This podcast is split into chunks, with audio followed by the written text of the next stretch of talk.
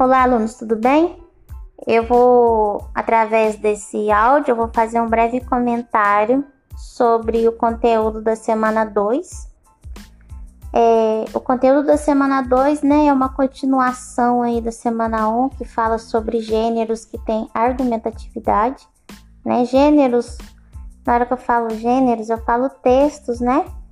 Gêneros textuais que estão presentes aí no nosso dia a dia e que os autores se apresentam por base de argumentos. E se vocês observarem na apostila, né, logo assim no início está escrito semana 2, a prática de linguagem que é a leitura, é, gênero textual artigo, lá, na, lá em habilidades está escrito que vocês têm que ter é, avaliar ou identificar a tese, opinião ou posicionamento de autor. Então vamos lá. Gêneros que apresentam argumentatividade são aqueles tipos de texto em que uma pessoa ela se posiciona a favor ou contra um assunto aí que está repercutindo é, de uma maneira geral. O artigo de opinião, por exemplo, ele é muito utilizado em jornais, revistas, blogs, né? Em que algum jornalista ou um especialista ele pega um assunto que está é, envolvendo aí as pessoas e começa a opinar sobre aquilo, entende?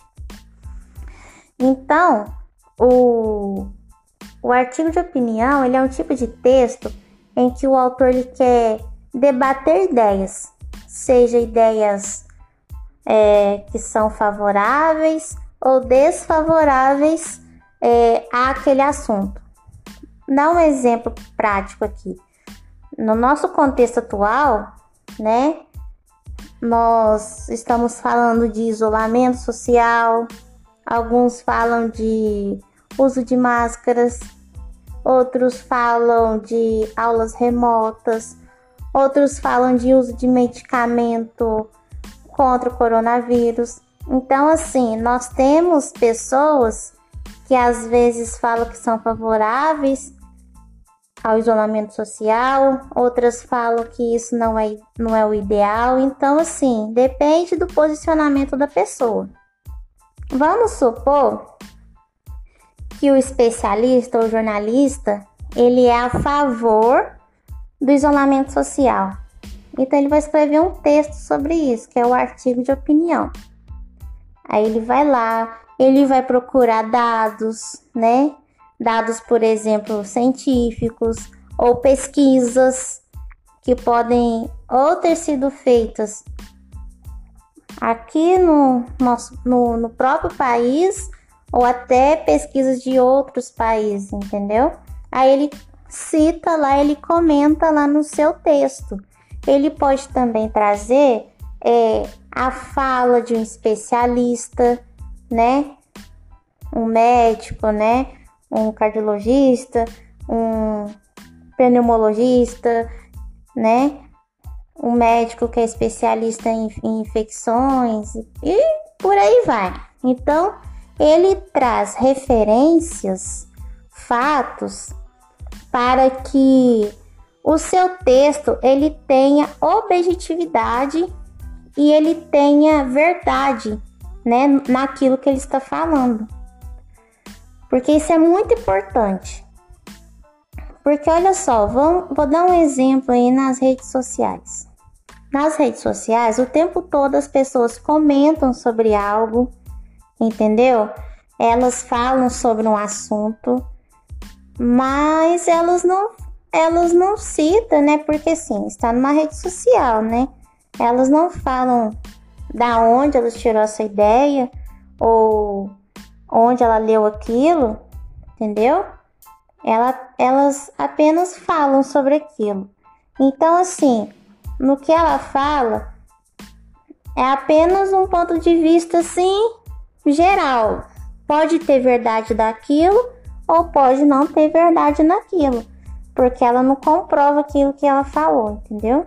Agora, o texto de artigo de opinião, como ele é um texto que vai circular às vezes no país todo, às vezes num jornal de grande prestígio, às vezes numa revista de grande prestígio, ou até um blog. Então, o autor, né, a pessoa que faz esse texto, ela precisa lidar com a verdade. Ela precisa buscar referências para comprovar aquilo que ela está dizendo. Vamos supor também que uma pessoa, um jornalista, um especialista, ele ele acha que o uso de máscaras não é essencial. Então o que que acontece?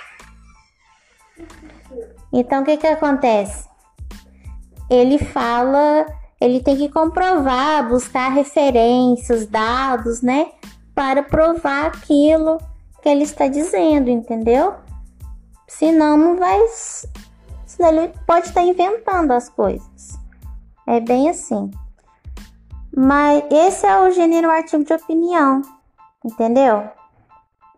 Ele tenta, ele tenta lidar com a verdade, convencer o leitor, debater ideias, até ideias que sejam contrárias, entendeu? Ele tenta fazer isso. E tentando aí apresentar mais gêneros que apresentam argumentação, eu também tenho o gênero a resenha crítica, tá? A resenha crítica, né? Nós temos dois tipos de resenha para falar a verdade. Eu tenho a resenha descritiva e a resenha crítica. Mas como nós estamos trabalhando desde a semana 1 e a semana 2, gêneros que têm argumento, eu vou falar só sobre a resenha crítica. Então, olha só. A resenha, ela é mais ou menos, entre aspas, né, um resumo, tá? Na verdade, você conta aquilo que você viu, que você leu, que você ouviu. Porém, você coloca a sua opinião. Um exemplo: você assiste um filme. Acho que a maioria das pessoas fazem isso. Assiste o filme, né? E elas colocam a opinião. Ah, não gostei. Ah, esse filme é muito ruim. Não assista. Então, é mais ou menos isso que os autores, né? Ou alguém que faz a resenha crítica é, abordam, entendeu? Então, o que que acontece? É, o autor, aquele que faz esse tipo de resenha crítica, né? Ele quer avaliar, ele quer, ele avalia um filme, uma peça de teatro, um livro, né? Para fazer o quê? Para orientar um leitor, né? orientar uma pessoa para aquele objeto. Vamos supor, é, vamos supor, eu vou dar um exemplo bem prático aqui. Não sei se alguém já assistiu é, a série La Casa de Papel, né? Eu falo bem portuguesado, viu, gente? Então é assim. É, apesar do nome ser espanhol, eu falo o meu português, tá? Então, olha só. Essa série tem uma pessoa que ela está, que ela trabalha com isso, tá? Ela assiste essa série, né? E ela começa a escrever um texto sobre essa série, sobre a produção, a fotografia, né? Gente, na verdade, a pessoa ela avalia muito o trabalho do diretor, entendeu? Assim, o enquadramento da imagem, né? A disposição da luz, né? A fotografia, ela avalia a trilha sonora, né? Se aquilo está de acordo, entendeu? Para que que ela faz isso? ela faz a, essa avaliação, ela também ela faz um resumo da história para ver se aquilo é interessante. Então, eles faz esse essa avaliação, escreve um texto e posta, por exemplo, no jornal, numa revista ou num blog para falar para nós, né, nós é, telespectadores dessas séries, ó, essa série é muito boa, vale a pena assistir, a história é excelente, então conferem lá. Ou então o cara vai falar assim: não percam tempo com isso, é muito ruim, entendeu? Assim, o cara ganha dinheiro para falar mal ou para falar bem de uma obra. É mais ou menos isso. E vocês também já deram, já ouviram falar também de críticos gastronômicos, né, culinários, né? Então, tem pessoas aí, ó, que eles vão no restaurante, numa lanchonete, né, para fazer uma avaliação do cardápio, né, de tudo ali. Assim acontece também com esses textos que chama resenha crítica. A resenha crítica, ela vai ou vai estimular você a assistir o filme, ou ela vai te desestimular a assistir aquele filme, né? Então, eu acho interessante vocês pegar esses dois pontos aí para vocês tentarem responder a, atividade número um lá. Na verdade, atividade número dois, né? Qual o tipo de texto? Então, olha só. É, Outro texto argumentativo aqui, só para ficar rápido, é o editorial. O editorial, ele é parecido com o artigo de opinião, mas o que, que acontece? Ele é só um texto, né? Que dentro aí de um jornal, de uma revista, ele fala dos assuntos de uma maneira em geral. Ele não apresenta assim tanto argumento, entendeu? E ele geralmente, geralmente não, ele não é assinado por uma pessoa. O artigo de opinião é. O artigo de opinião, por exemplo, se eu fizer um artigo de opinião, eu assino, ele é meu, fui eu que falei aquilo. Agora o editorial não. O editorial ele pode ser a equipe de uma revista, a equipe de um jornal, entendeu? Ele é bem geralzão. Então, olha só. Eu espero que isso ajude vocês a entender o conteúdo da semana 2. Mas eu também vou tentar fazer um vídeo e mostrar para vocês por imagens, tá? E façam as atividades.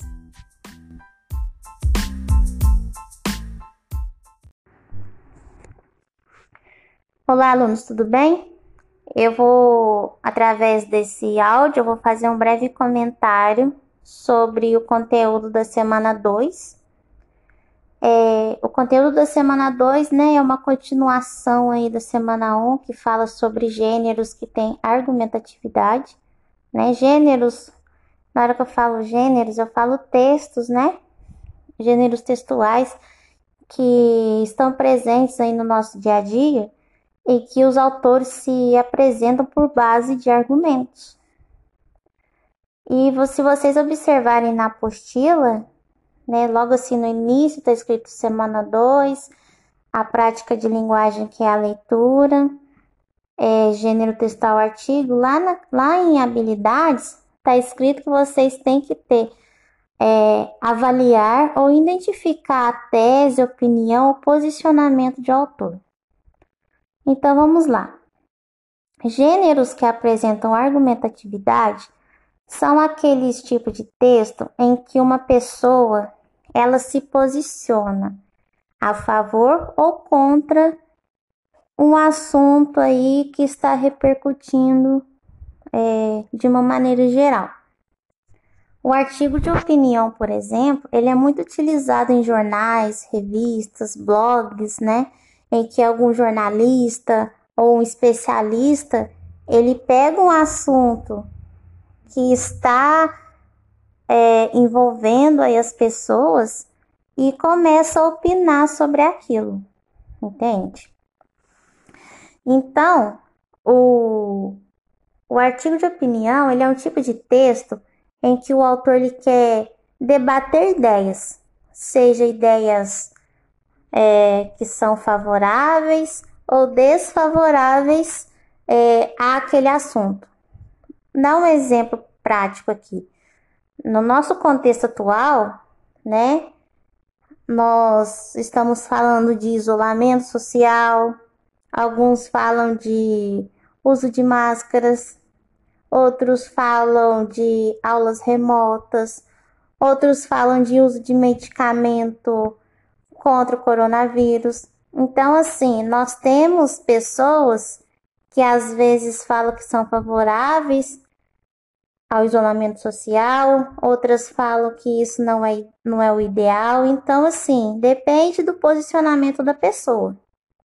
Vamos supor que o especialista ou jornalista ele é a favor do isolamento social. Então ele vai escrever um texto sobre isso, que é o artigo de opinião. Aí ele vai lá, ele vai procurar dados, né? Dados, por exemplo, científicos ou pesquisas que podem ou ter sido feitas aqui no, nosso, no, no próprio país ou até pesquisas de outros países, entendeu? Aí ele cita lá, ele comenta lá no seu texto. Ele pode também trazer é, a fala de um especialista, né? Um médico, né? Um cardiologista, um pneumologista, né? Um médico que é especialista em, infecções e por aí vai. Então, ele traz referências, fatos, para que o seu texto ele tenha objetividade e ele tenha verdade, né, naquilo que ele está falando. Porque isso é muito importante. Porque olha só, vou, dar um exemplo aí nas redes sociais. Nas redes sociais, o tempo todo as pessoas comentam sobre algo, entendeu? Elas falam sobre um assunto, mas elas não elas não citam, né? Porque sim, está numa rede social, né? Elas não falam da onde elas tirou essa ideia ou onde ela leu aquilo, entendeu? Ela, elas apenas falam sobre aquilo.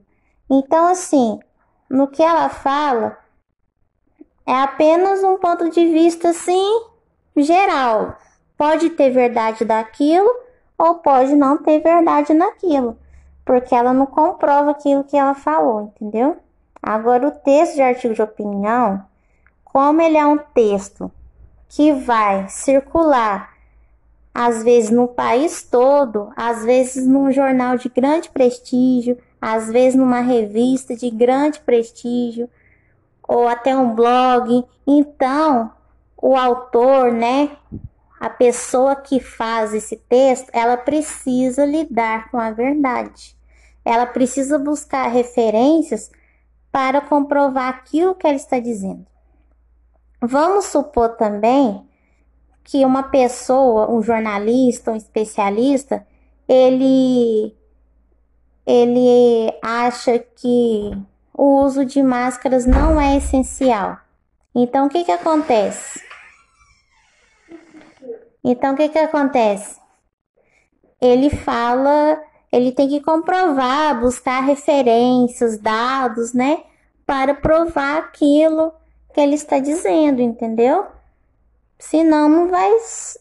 Senão ele pode estar inventando as coisas. É bem assim. Mas esse é o gênero artigo de opinião, entendeu?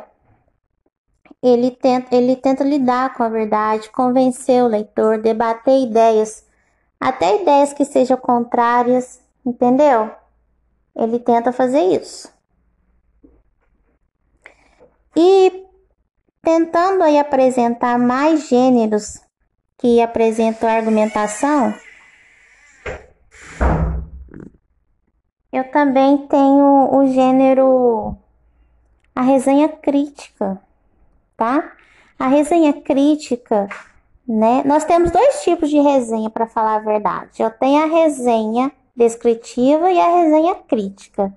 Mas como nós estamos trabalhando desde a semana 1 e a semana 2, gêneros que têm argumento, eu vou falar só sobre a resenha crítica. Então, olha só. A resenha ela é mais ou menos, entre aspas, né, um resumo, tá? Na verdade, você conta aquilo que você viu, que você leu, que você ouviu. Porém, você coloca a sua opinião. Um exemplo: você assiste um filme. Acho que a maioria das pessoas fazem isso. Assiste o filme, né? E elas colocam a opinião. Ah, não gostei. Ah, esse filme é muito ruim. Não assista. Então, é mais ou menos isso que os autores, né? Ou alguém que faz a resenha crítica é, abordam. Entendeu? Então, o que que acontece? É, o autor, aquele que faz esse tipo de resenha crítica, né? Ele quer avaliar, ele quer, ele avalia um filme, uma peça de teatro, um livro, né? Para fazer o quê? Para orientar um leitor, né?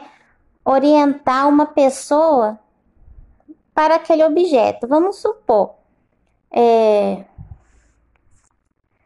vamos supor aí, eu vou dar um exemplo bem prático aqui. Não sei se alguém já assistiu é, a série La Casa de Papel, né? Eu falo bem portuguesado, viu, gente? Então é assim. É, apesar do nome ser espanhol, eu falo o meu português, tá? Então, olha só. Essa série tem uma pessoa que ela está, que ela trabalha com isso, tá? Ela assiste essa série, né? E ela começa a escrever um texto sobre essa série, sobre a produção, a fotografia, né? Gente, na verdade, a pessoa ela avalia muito o trabalho do diretor, entendeu? Assim, o enquadramento da imagem, né? A disposição da luz, né? A fotografia, ela avalia a trilha sonora, né? Se aquilo está de acordo, entendeu? Para que que ela faz isso? Ela faz a, essa avaliação, ela também ela faz um resumo da história para ver se aquilo é interessante. Então, eles faz esse essa avaliação, escreve um texto e posta, por exemplo, no jornal, numa revista ou num blog para falar para nós, né, nós é, telespectadores dessas séries, ó, essa série é muito boa, vale a pena assistir, a história é excelente, então conferem lá. Ou então o cara vai falar assim: não percam tempo com isso, é muito ruim, entendeu? Assim, o cara ganha dinheiro para falar mal ou para falar bem de uma obra. É mais ou menos isso. E vocês também já deram, já ouviram falar também de críticos gastronômicos, né, culinários, né? Então, tem pessoas aí, ó, que eles vão no restaurante, numa lanchonete, né, para fazer uma avaliação do cardápio, né, de tudo ali. Assim acontece também com esses textos que chama resenha crítica. A resenha crítica, ela vai ou vai estimular você a assistir o filme, ou ela vai te desestimular a assistir aquele filme, né? Então, eu acho interessante vocês pegar esses dois pontos aí para vocês tentarem responder a, atividade número um lá. Na verdade, atividade número dois, né? Qual o tipo de texto? Então, olha só. É, outro texto argumentativo aqui, só para ficar rápido, é o editorial. O editorial ele é parecido com artigo de opinião, mas o que, que acontece? Ele é só um texto, né? Que dentro aí de um jornal, de uma revista, ele fala dos assuntos de uma maneira em geral. Ele não apresenta assim tanto argumento, entendeu? E ele geralmente, geralmente não, ele não é assinado por uma pessoa. O artigo de opinião é. O artigo de opinião por exemplo, se eu fizer um artigo de opinião, eu assino, ele é meu, fui eu que falei aquilo. Agora o editorial não. O editorial ele pode ser a equipe de uma revista, a equipe de um jornal, entendeu? Ele é bem geralzão. Então, olha só, eu espero que isso ajude vocês a entender o conteúdo da semana 2. Mas eu também vou tentar fazer um vídeo e mostrar para vocês por imagens, tá? E façam as atividades.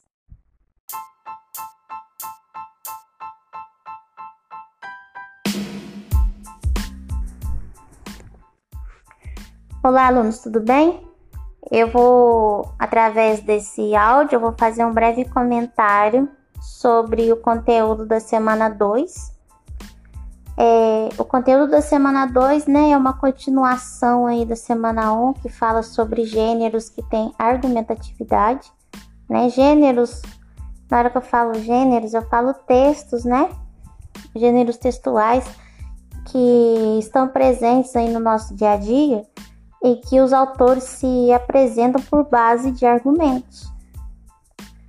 E se vocês observarem na apostila, né, logo assim no início está escrito semana 2, a prática de linguagem que é a leitura, é, gênero textual artigo, lá, na, lá em habilidades está escrito que vocês têm que ter é, avaliar ou identificar a tese, opinião ou posicionamento de autor.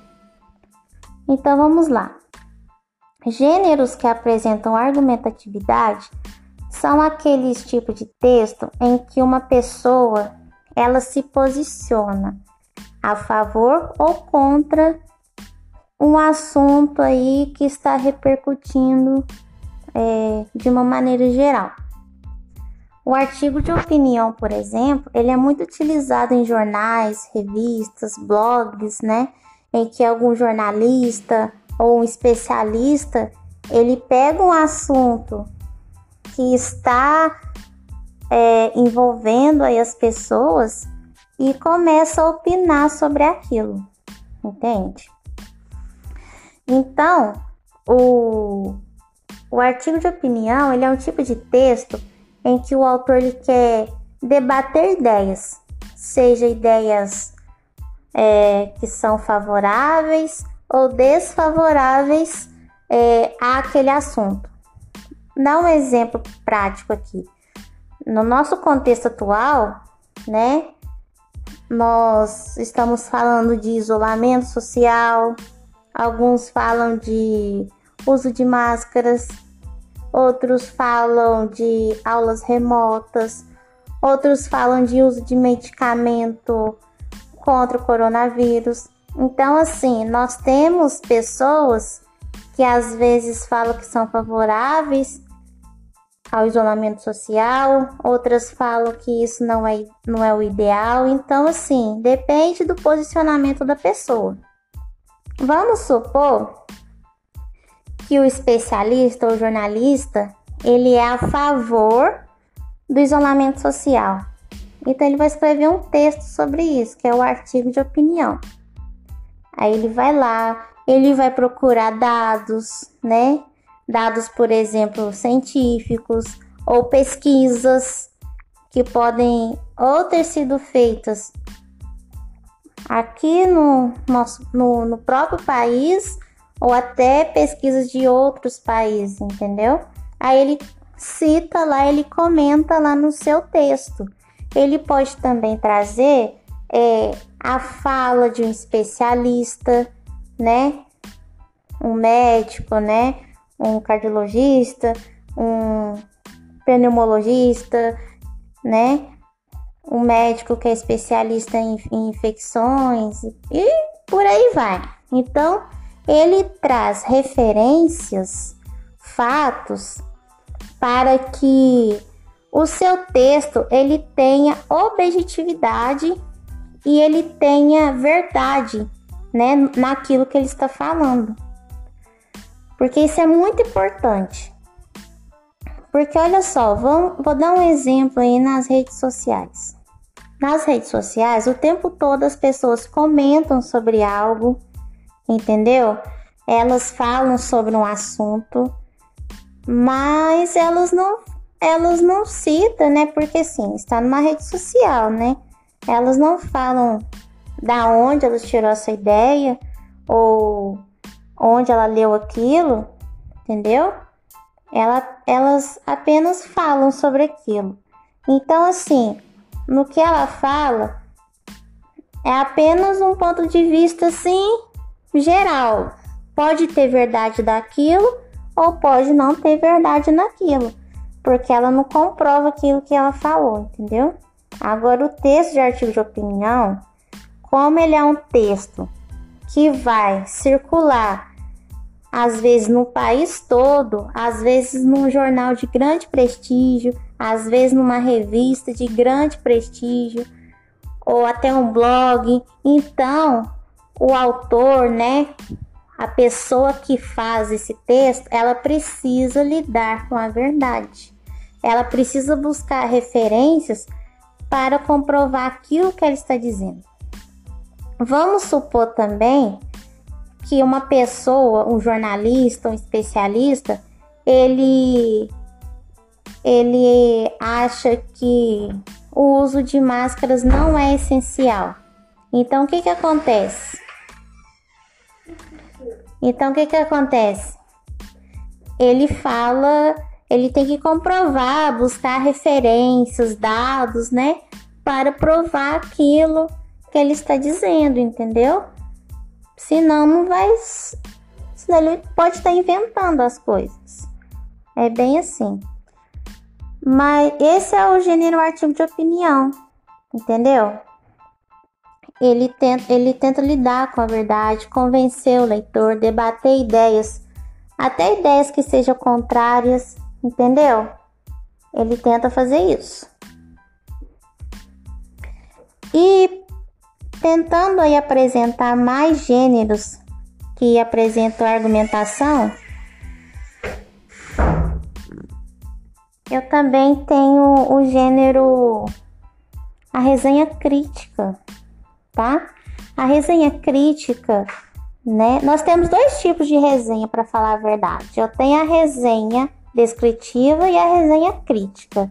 Mas como nós estamos trabalhando desde a semana 1 e a semana 2, gêneros que têm argumento, eu vou falar só sobre a resenha crítica. Então, olha só.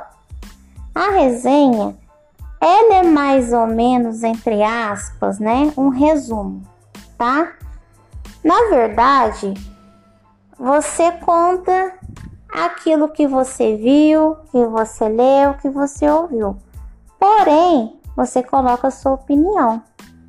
Um exemplo: você assiste um filme. Acho que a maioria das pessoas fazem isso. Assiste o filme, né? E elas colocam a opinião. Ah, não gostei. Ah, esse filme é muito ruim. Não assista. Então, é mais ou menos isso que os autores, né? Ou alguém que faz a resenha crítica é, abordam entendeu? Então, o que que acontece? É, o autor, aquele que faz esse tipo de resenha crítica, né? Ele quer avaliar, ele quer, ele avalia um filme, uma peça de teatro, um livro, né? Para fazer o quê? Para orientar um leitor, né? Orientar uma pessoa para aquele objeto. Vamos supor, é, vamos supor aí, eu vou dar um exemplo bem prático aqui. Não sei se alguém já assistiu é, a série La Casa de Papel, né? Eu falo bem portuguesado, viu, gente? Então é assim. É, apesar do nome ser espanhol, eu falo o meu português, tá? Então, olha só. Essa série tem uma pessoa que ela está, ela trabalha com isso, tá? Ela assiste essa série, né? E ela começa a escrever um texto sobre essa série, sobre a produção, a fotografia, né? Gente, na verdade, a pessoa ela avalia muito o trabalho do diretor, entendeu? Assim, o enquadramento da imagem, né? A disposição da luz, né? A fotografia, ela avalia a trilha sonora, né? Se aquilo está de acordo, entendeu? Para que que ela faz isso? Ela faz a, essa avaliação, ela também ela faz um resumo da história para ver se aquilo é interessante. Então, eles faz esse essa avaliação, escreve um texto e posta, por exemplo, no jornal, numa revista ou num blog para falar para nós, né, nós é, telespectadores dessas séries, ó, essa série é muito boa, vale a pena assistir, a história é excelente, então conferem lá. Ou então o cara vai falar assim: não percam tempo com isso, é muito ruim, entendeu? Assim, o cara ganha dinheiro para falar mal ou para falar bem de uma obra. É mais ou menos isso. E vocês também já deram, já ouviram falar também de críticos gastronômicos, né, culinários, né? Então, tem pessoas aí, ó, que eles vão no restaurante, numa lanchonete, né, para fazer uma avaliação do cardápio, né, de tudo ali. Assim acontece também com esses textos que chama resenha crítica. A resenha crítica, ela vai ou vai estimular você a assistir o filme, ou ela vai te desestimular a assistir aquele filme, né? Então, eu acho interessante vocês pegar esses dois pontos aí para vocês tentarem responder a, a atividade número um lá. Na verdade, atividade número dois, né? Qual o tipo de texto? Então, olha só. É, outro texto argumentativo aqui, só para ficar rápido, é o editorial. O editorial, ele é parecido com artigo de opinião, mas o que, que acontece? Ele é só um texto, né? Que dentro aí de um jornal, de uma revista, ele fala dos assuntos de uma maneira em geral. Ele não apresenta assim tanto argumento, entendeu? E ele geralmente, geralmente não, ele não é assinado por uma pessoa. O artigo de opinião é. O artigo de opinião, por exemplo, se eu fizer um artigo de opinião, eu assino, ele é meu, fui eu que falei aquilo. Agora o editorial não. O editorial ele pode ser a equipe de uma revista, a equipe de um jornal, entendeu? Ele é bem geralzão. Então, olha só. Eu espero que isso ajude vocês a entender o conteúdo da semana 2. Mas eu também vou tentar fazer um vídeo e mostrar para vocês por imagens, tá? E façam as atividades.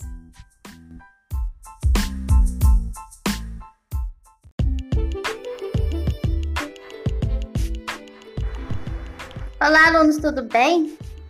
É, esse áudio, né, esse podcast é para trazer né, uma, uma explicação sobre o conteúdo da semana 3, fazer um breve resumo aí e né, vocês e vão ajudar aí vocês compreender é, as atividades. Na segunda-feira nós tivemos né, uma, um encontro no Google Meet e quem participou, né, eu dei uma breve explicação, mas aí agora eu vou colocar um breve resuminho aí. Então a semana 3 ela traz como trabalho o gênero tirinha. Pessoal, se a gente for pensar no gênero tirinha aí, né? Ele tem uma estrutura assim muito muito básica, né, de 3 a 4 quadrinhos, né, no máximo aí. E ele geralmente vem para trazer uma provocação de humor, né? Uma ação assim inesperada. A gente continua trabalhando, né? Se vocês acompanharem na apostila de vocês, sobre efeitos de sentido, né, pessoal? Porque assim, é, na nossa língua, na nossa comunicação do dia a dia, né? É, como nós nos interagimos é, em vários contextos sociais, a nossa língua, assim, tanto na fala ou na escrita, né? A gente aí sugere vários efeitos de sentido, né? Às vezes você fala uma palavra, você não quis dizer aquilo, Olha que isso às vezes pode até se tornar uma confusão, né? Então, a semana 3, ela traz o gênero tirinha, né? Mas é interessante vocês identificarem lá em habilidades, né? Porque tá escrito assim, ó. Inferir e justificar em textos multissemióticos, tirinhas, shards, memes, gifs, etc. O efeito de humor, ironia ou crítica pelo uso ambíguo de palavras, expressões ou imagens, ou imagens ambíguas, de clichês, de recursos iconográficos, de pontuação e etc. Então, a gente percebe aqui, gente, que a gente tem um trabalho é, não só com o texto, mas também com as imagens, né? Textos multissemióticos, né? É, a gente vê que para você entender, é, ter um entendimento, né, de uma certa frase, né? Ela vem acompanhada com uma imagem ou com um vídeo, né? Para, para que a comunicação, o entendimento daquela mensagem se completem, entendeu? Vocês aí assistem vídeos no YouTube direto, né? Veio nas redes sociais também. Gente, nas redes sociais, né? Gente que posta meme o dia inteiro. Olha só um meme, por exemplo, assim. É, eu coloquei na aula de segunda-feira, né? Aula online, viu, gente? O meme é assim para os alunos. Quem participou lá viu. É, tinha o aquele apresentador Rodrigo Faro, né?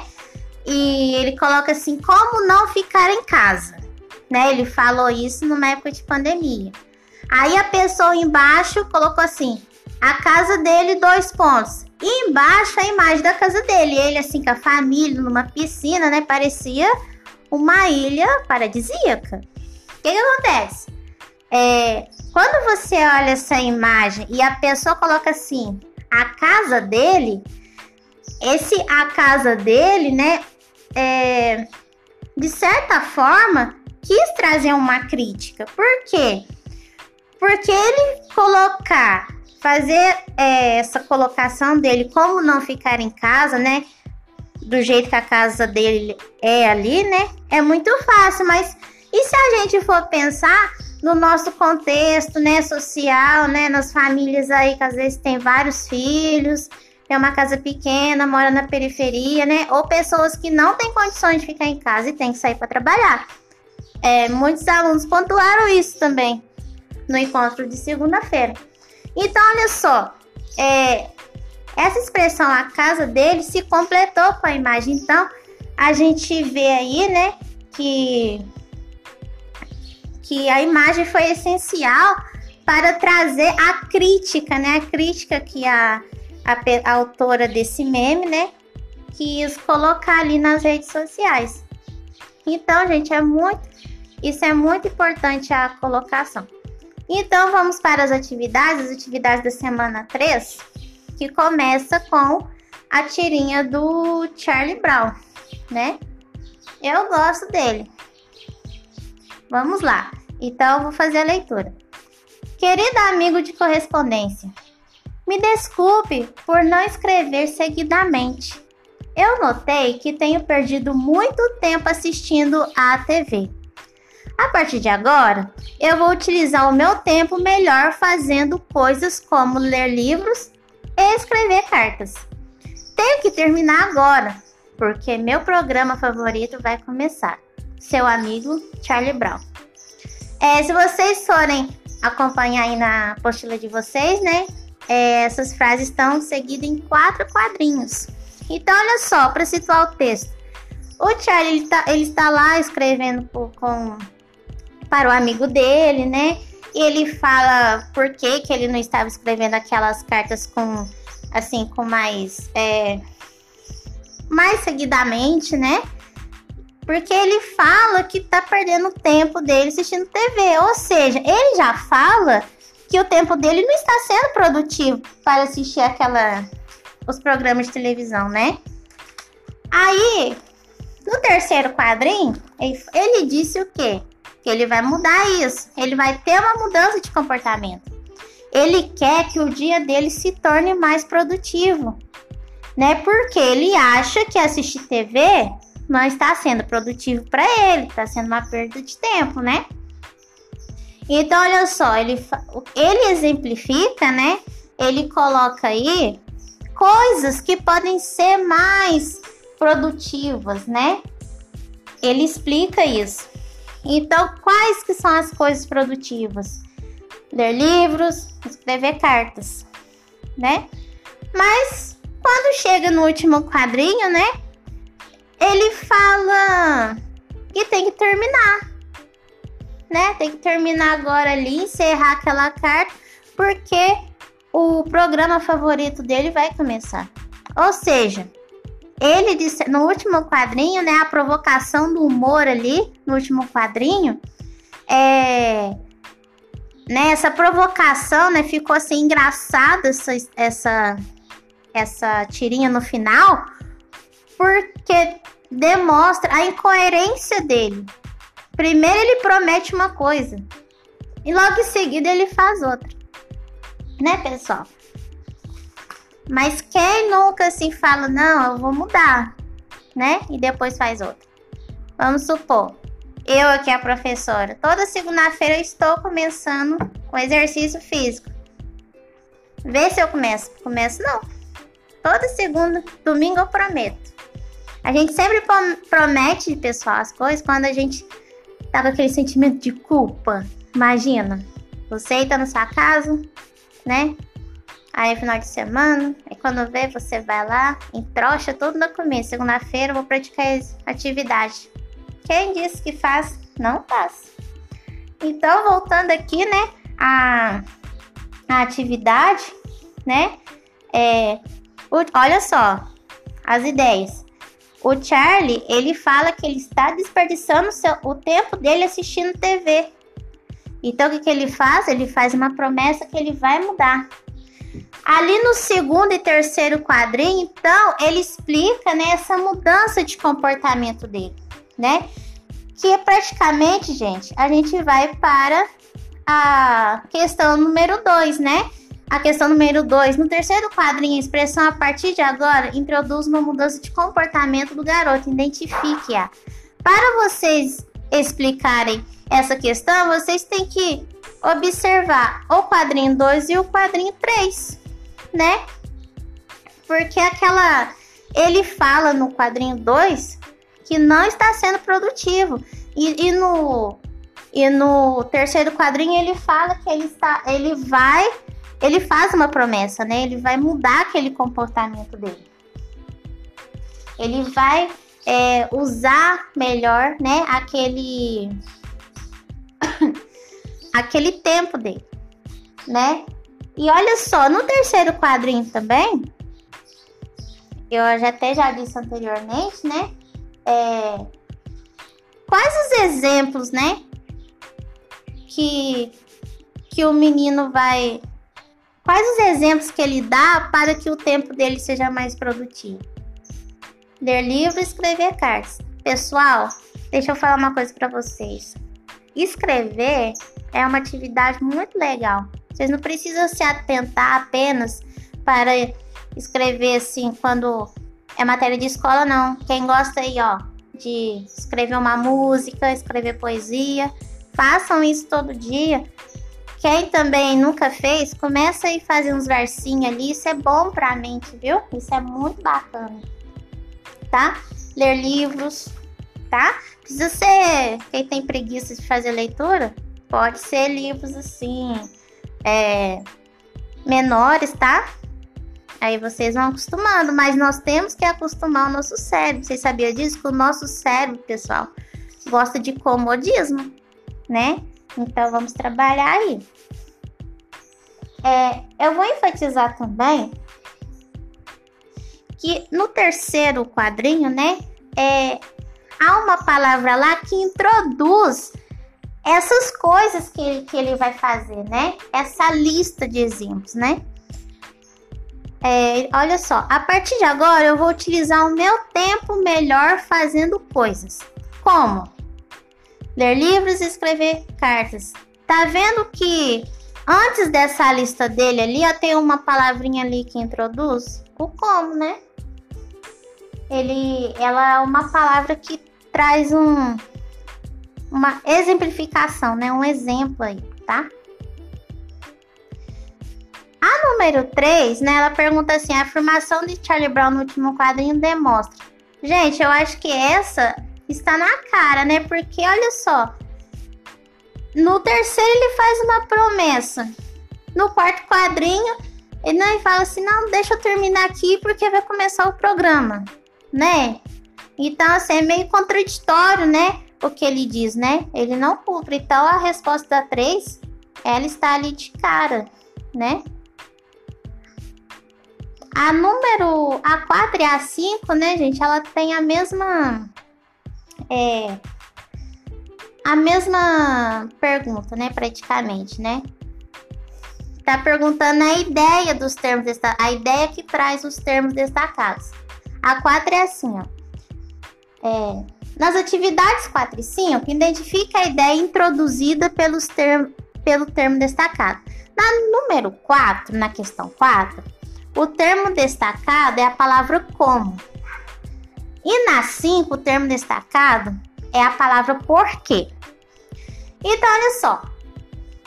Fazendo coisas como ler livros, escrever cartas. Qual a ideia que isso dá? Comparação, explicação, prioridade, exemplificação.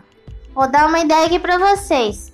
É, o como pode ser, né, em alguns casos aí, tem hora que ele nos dá uma ideia aí de comparação, por exemplo. Sou. Uh, sou. É, como é que fala? Deixa eu ver um exemplo aqui. Sou tão alta quanto um poste, né? Então, olha só, eu fiz uma, eu fiz uma comparação assim, basiquinha né, do dia a dia. É, mas será que é essa ideia? Será que tá fazendo uma, uma comparação lá no terceiro quadrinho? Se a gente voltar lá no terceiro quadrinho, ó, e reler, fala: a partir de agora eu vou utilizar o meu tempo melhor fazendo coisas, como ler livros e escrever cartas.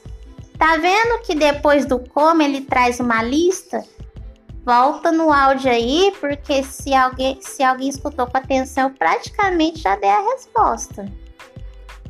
Né? E o termo, a questão 5, né? É o termo porquê. Olha só. Lá, lá no quarto quadrinho, ele fala assim: tem que terminar agora, porque meu programa favorito vai começar. Lá, né? Ele dá um motivo entendeu? Ele dá um motivo para ele terminar a carta. E quando a gente fala um motivo de uma coisa, praticamente a gente expressa uma ideia de causa. Olha aí, gente. Praticamente a professora deu a resposta, né? Então, assim, essa semana 3, ela assim está bem fácil, né? ela acho que é uma interpretação de texto assim bem basiquinha, entendeu? No instantinho vocês fazem, né? E tá bem legal aí. Então, é, faça as atividades, é, siga as orientações que está no grupo de WhatsApp, né? E envie as atividades, tá? Até o próximo. Até a próxima.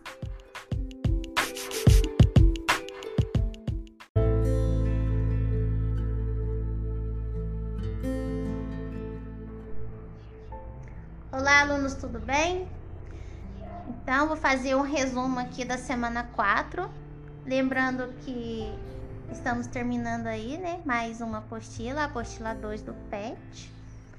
E será um resumo dessa semana. Vocês podem é, voltar aí nas atividades, né? Conferir se está batendo as respostas de vocês. E é interessante mostrar que a semana 4 nos retoma né, ao gênero conto, que foi trabalhado na apostila 1, porém aqui na perspectiva de texto argumentativo, né? se a gente for olhar lá em habilidades, as habilidades trabalhadas em língua portuguesa, está a seguinte questão: analisar o uso de recursos persuasivos em textos argumentativos diversos, como a elaboração de, do título, escolhas lexicais, construções metafóricas, a explicitação ou a ocultação de fontes de informação e seus efeitos de sentido. Pessoal, é interessante aqui é, mostrar para vocês, porque quando nós elaboramos o texto, né, não é assim do nada, né? Um texto é assim, construir um texto é como você construir uma casa, né? Vamos supor assim, você tem as escolhas que você faz. Às vezes o, o né, na escola, ah, professora, eu não sei não sei como começar. Mas assim, todo texto ele tem um planejamento antes. Você tem que pensar no que que você quer escrever, entendeu? Fazer as escolhas lexicais. Escolhas lexicais, pessoal, são as palavras, né? Os é, as expressões que eu quero utilizar ali no meu texto. Então, tem todo um planejamento antes. Tudo que nós fazemos, aliás, no nosso dia a dia, a gente, que tem um objetivo, existe um certo planejamento. O texto também, fazer uma redação, um texto narrativo, seja qualquer tipo de texto, nós nós utilizamos de recursos. A gente tem que ver os recursos que nós vamos utilizar para chamar atenção. Por exemplo, pessoal aí que grava é, até vídeos no YouTube, como eles têm que pensar como que eles vão chamar a atenção daquela pessoa que está do outro lado. Então eles têm que pensar nos recursos persuasivos. Por exemplo, temos aqui a elaboração de um título. Vocês percebem aí que quando vocês clicam aí no vídeo que te chama atenção na internet, o título te chama atenção, né? Às vezes você, aquele título te chamou tanta, atenção que você clica nele e e por exemplo, aí você olha aquele conteúdo, mas às vezes nem, nem está assim tão ligado, né? Naquele título que te chamou a atenção. Às vezes o conteúdo do vídeo não é tão legal quanto o título, né? É importante até pensar isso. Então, para gravar um vídeo, para escrever um texto, exige um planejamento, escolhas, né? o que que vai no nosso texto, né? O que que vai ali chamar a atenção do leitor, do ouvinte, né? É, de quem vai assistir. É, construções metafóricas, é, ocultação de fontes de informação. Essa ocultação de fontes de informação, pessoal, é, por exemplo, a gente está às vezes debatendo um assunto, né? E às vezes para não ficar aquela questão muito repetitiva no texto, maçante ou cansativo, né? O assim, o o que constrói o texto ali, né, o autor do texto, né, ou do vídeo, ele oculta algumas informações, mas que essas informações não ficam perdidas, entendeu? É de uma maneira que o assunto continua sendo tratado ao longo do texto mas que de certa forma é, o leitor não se perca, o leitor sabe do que ele está falando, entendeu? Então, essa ocultação às vezes de fonte de informação, né, pode ser mais explicado em outros textos. A gente vai ver um, um desses casos aqui no ponto a pobreza, na verdade a riqueza e pobreza, a gente vai ver essa ocultação de informação. Mas então vamos lá no texto tá? Eu vou fazer o seguinte, eu vou fazer esse áudio em que eu falo do texto, depois eu farei um outro áudio falando sobre as atividades, tá? Olha só, riqueza e pobreza.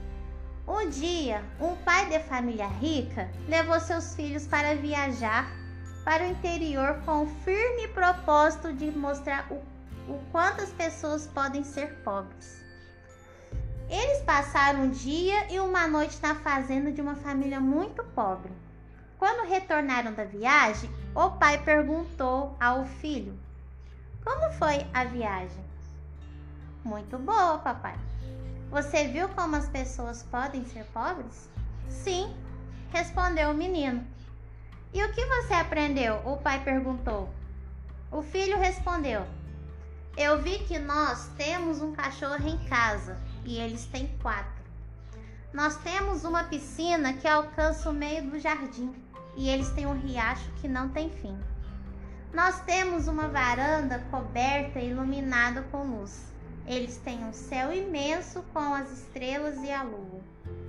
Nosso quintal vai até o portão de entrada. Eles têm uma floresta inteira.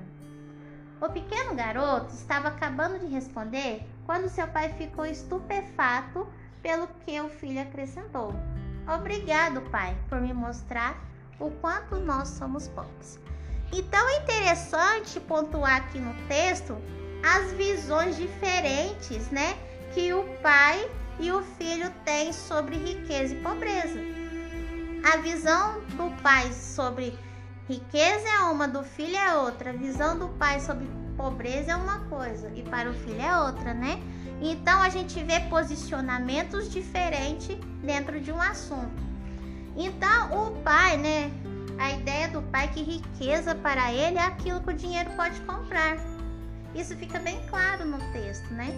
O propósito do pai mostrar o quanto as pessoas são pobres. O pai quer mostrar para o filho ali que, que ele, ele e o filho têm o privilégio ali de comprar as coisas, né? Eles podem ter uma piscina legal, uma casa com segurança, né? É isso que o, o pai quer mostrar para o filho, que é riqueza eles têm privilégio de comprar as coisas. Mas o filho, ele surpreende o pai. Aquela, aquela palavrinha lá embaixo do texto estupefato, né? Ela dá a ideia de, de surpresa, né? Que o pai ficou perplexo com a oposição do filho. Porque para o filho, a riqueza está nas coisas simples da vida, né? Ela não são a riqueza né, na visão do filho, está naquilo que o dinheiro não pode comprar, né? Se a gente for pensar em ideia de valores, pessoal, né? É, às vezes tantas pessoas têm muito, mas que não tem uma vida feliz, ou pode ser que, né?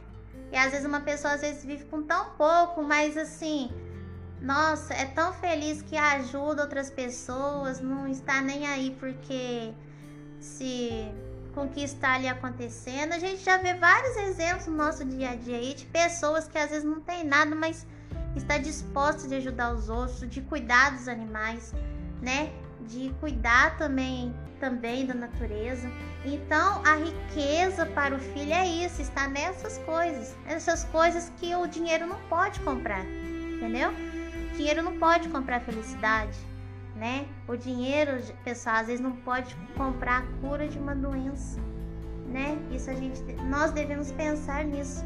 Então, olha só, o texto também nos traz a reflexão, é, o ponto de vista do que a gente dá valor.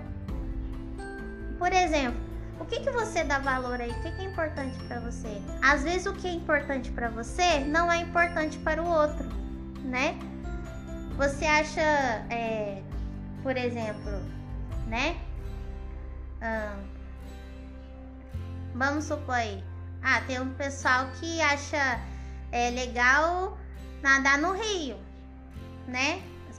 Assim, bem mais legal, né? Assim, no lago, né? Tem gente que gosta, né? Tem outros que já não gostam, gostam de ficar na piscina. Outros já gostam de praia, né? E por aí, entendeu? Então, é, um gosta de tomar Coca-Cola, outro gosta de tomar Guaraná Antártica, né? Assim, é um exemplo assim meio tosco, mas mas assim, o que que aquilo é importante para você, às vezes não é importante para o outro. São oposições de ideias e isso deve ser respeitado, entendeu? E às vezes a gente fica perplexo com as coisas, né? São pontos de vista diferentes. Então essa é a ideia do texto, né? É, a gente traz a visão, a oposição de ideias sobre o mesmo assunto, né? Aqui no caso fala que o pai ele, ele ele tem a visão de que a riqueza é aquilo que o dinheiro pode comprar. O filho não, o filho já acha que é, a riqueza, né, é aquilo que a gente não pode comprar, que é a felicidade, a simplicidade das coisas, né? É, pela visão do filho, pobre é o pai e ele. E rico é aquela família lá que no texto fala assim, uma família muito pobre, que vive às vezes num lugar muito simples, né? Então, eu acho que a questão número 2 pergunta isso, né? É, perceba que o texto se constrói por meio da oposição de pensamentos. A oposição de pensamentos é isso, né? O posicionamento dos dois, a visão diferente do pai e do filho sobre riqueza e pobreza, tá?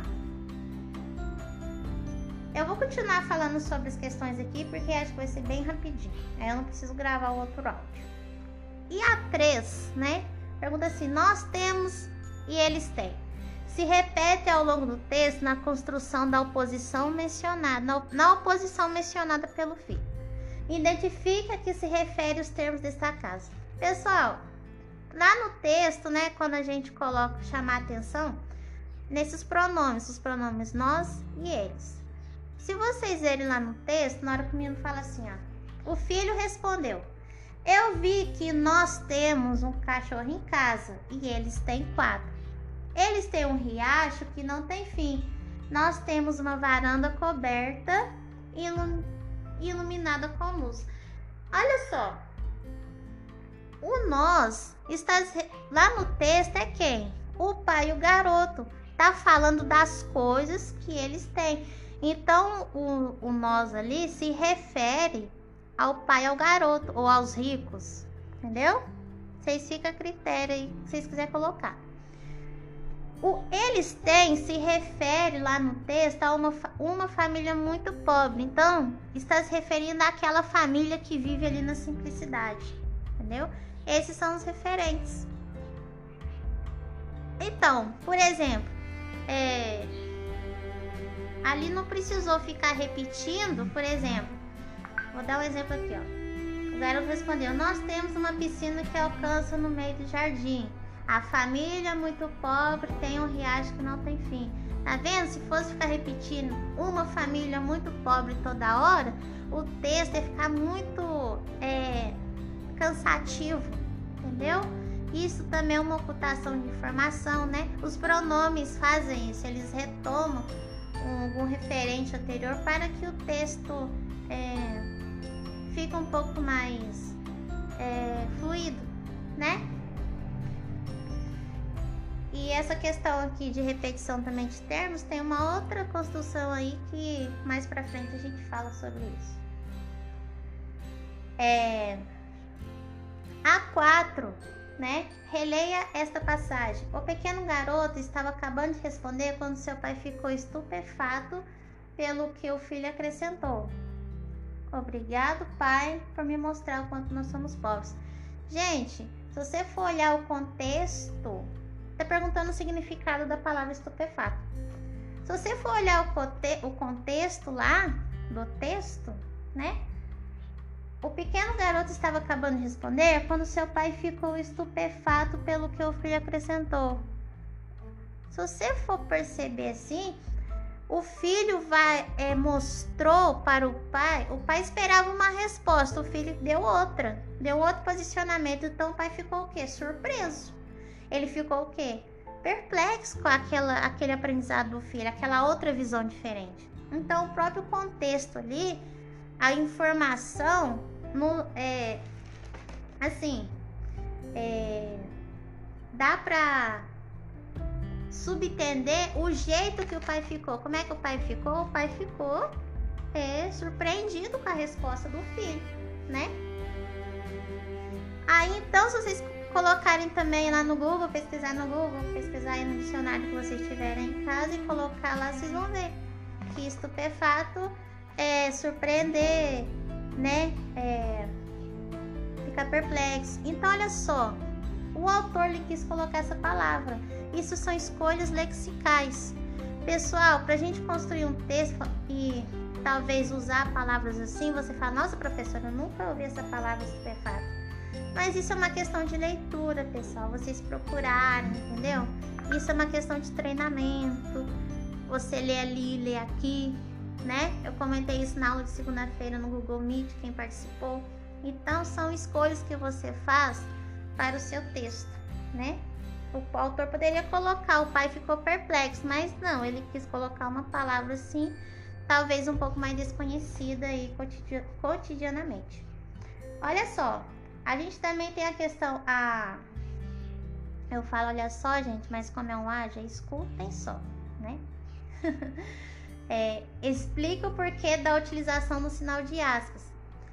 Assim, gente, é interessante a gente colocar aqui também que num texto, né, narrativo, argumentativo, quando a gente quer representar a fala do outro, a fala que não é do narrador, ou a gente coloca aspas ou a gente coloca o travessão. O travessão ele é mais usado né, em textos narrativos, né? Quando vocês veem um texto narrativo, por exemplo, o conto, um romance, né? A utilização muito para representar a fala dos personagens, a utilização do travessão. E nós temos as aspas, né? As aspas também pode ser utilizada.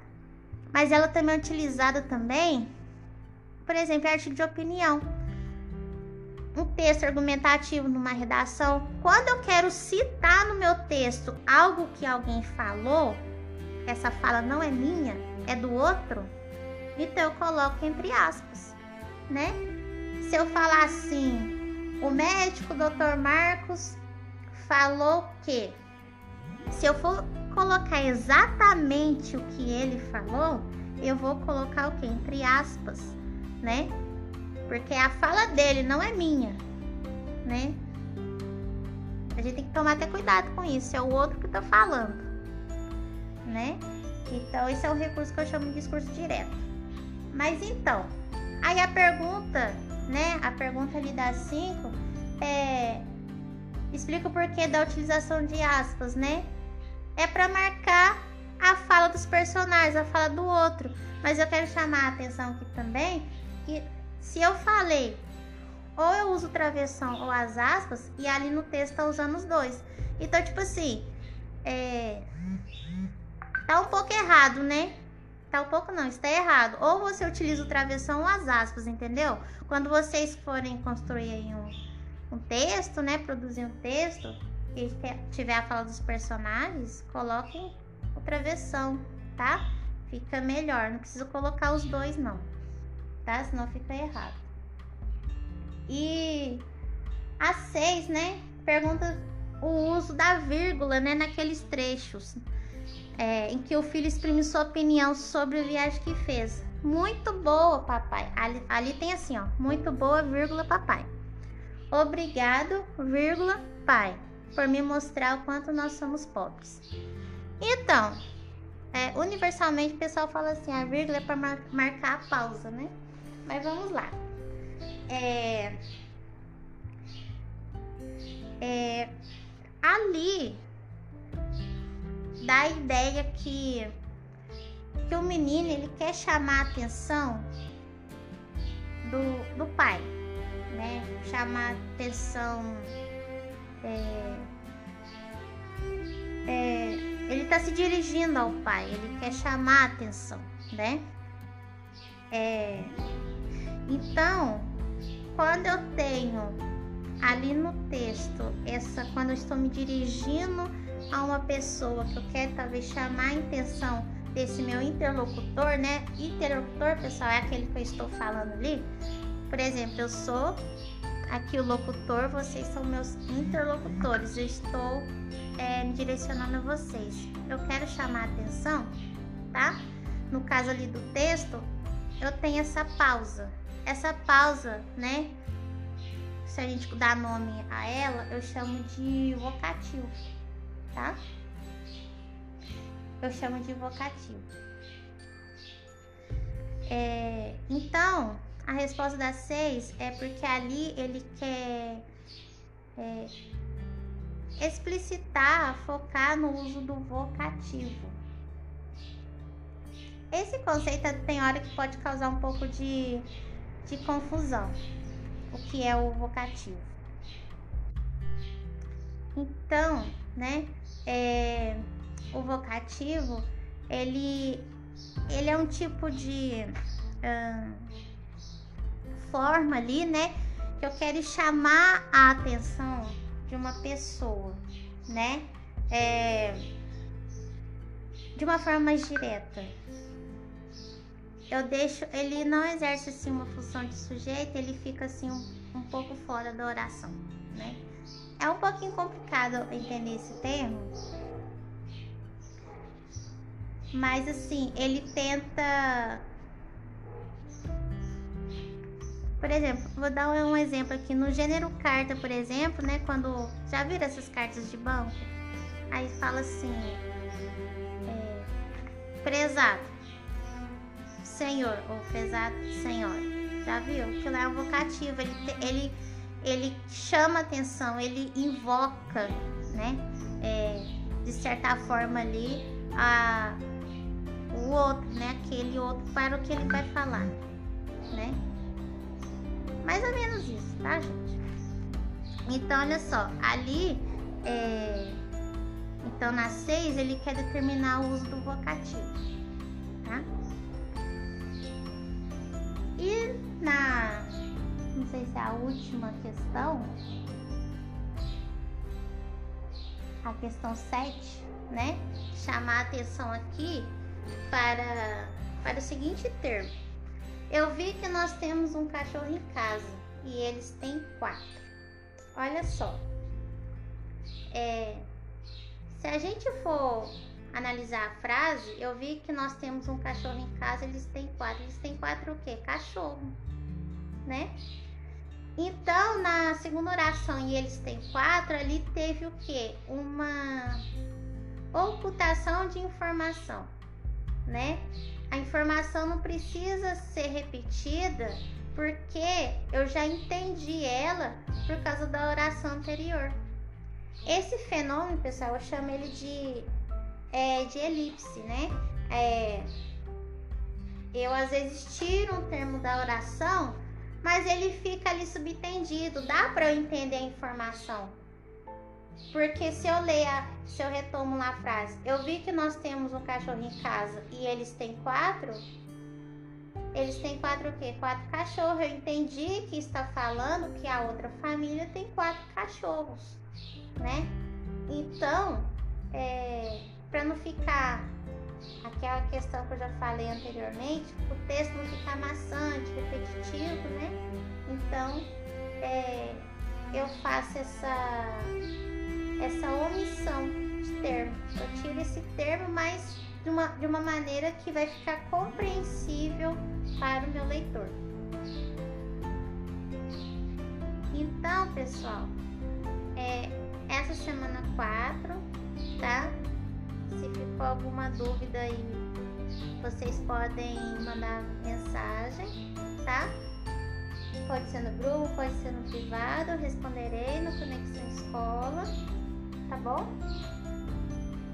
E bom final aí de atividade de apostila. Não esquecem de entregar nos formulários disponíveis, tá?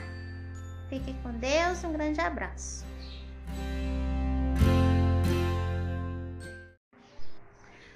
Olá, alunos, tudo bem com vocês? Eu vou apresentar aqui para vocês a correção da semana 1 PET volume 2. Então vocês façam a correção aí, né? Eu vou fazer um comentário geral aí do texto. Depois eu começo a comentar sobre as questões. Assim, eu quero enfatizar com vocês que a, as respostas da semana 1, elas são pessoais, né? Mas elas têm que estar ligadas aos, ao assunto da música, né? Então, assim, não fica preocupando se tá certo ou tá errado, não. Vai ser só um breve comentário para quem quiser aí ampliar as respostas, né? Ver aí se o que pensou aí foi está mais ou menos parecido, mas não precisa ficar se preocupando se está certo ou errado não, né? Só se assim tiver muito fora do contexto, você vai lá e, e faz o quê? E E coloca uma complementação aí na sua resposta, tá?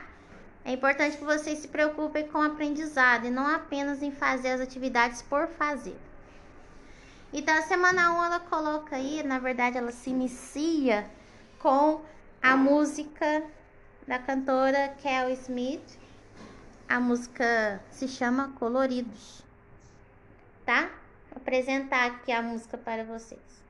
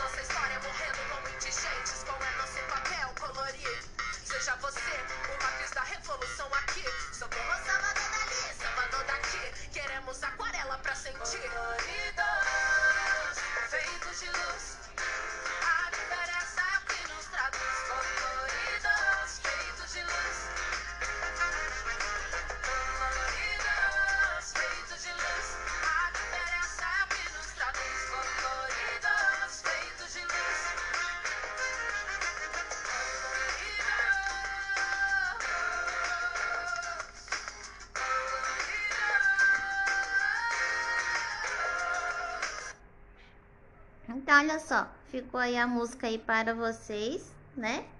É, acompanharem junto com a apostila. E eu quero apresentar para vocês, talvez, a ideia global dessa música, né? O que, que ela tenta, assim, nos trazer a mensagem, né? É, quando ela fala assim, lá no refrão, coloridos, feito, feitos de luz, a diferença é o que nos traduz. Então, gente, o que, que ela coloca aqui? É, que a nossa identidade, né, é, são as nossas diferenças. Você aí, aluno, tem a sua personalidade, eu tenho a minha. Quem tem irmão aí dentro de casa, apesar de ser irmãos, cada um tem a sua personalidade, a sua diferença, né? Assim é a nossa sociedade.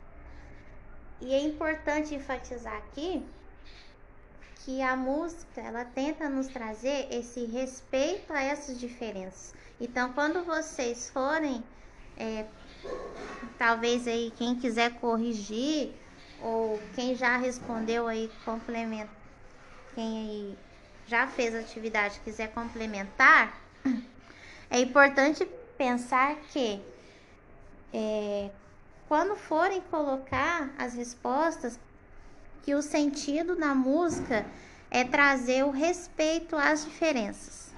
É esse o sentido, a ideia geral, tá?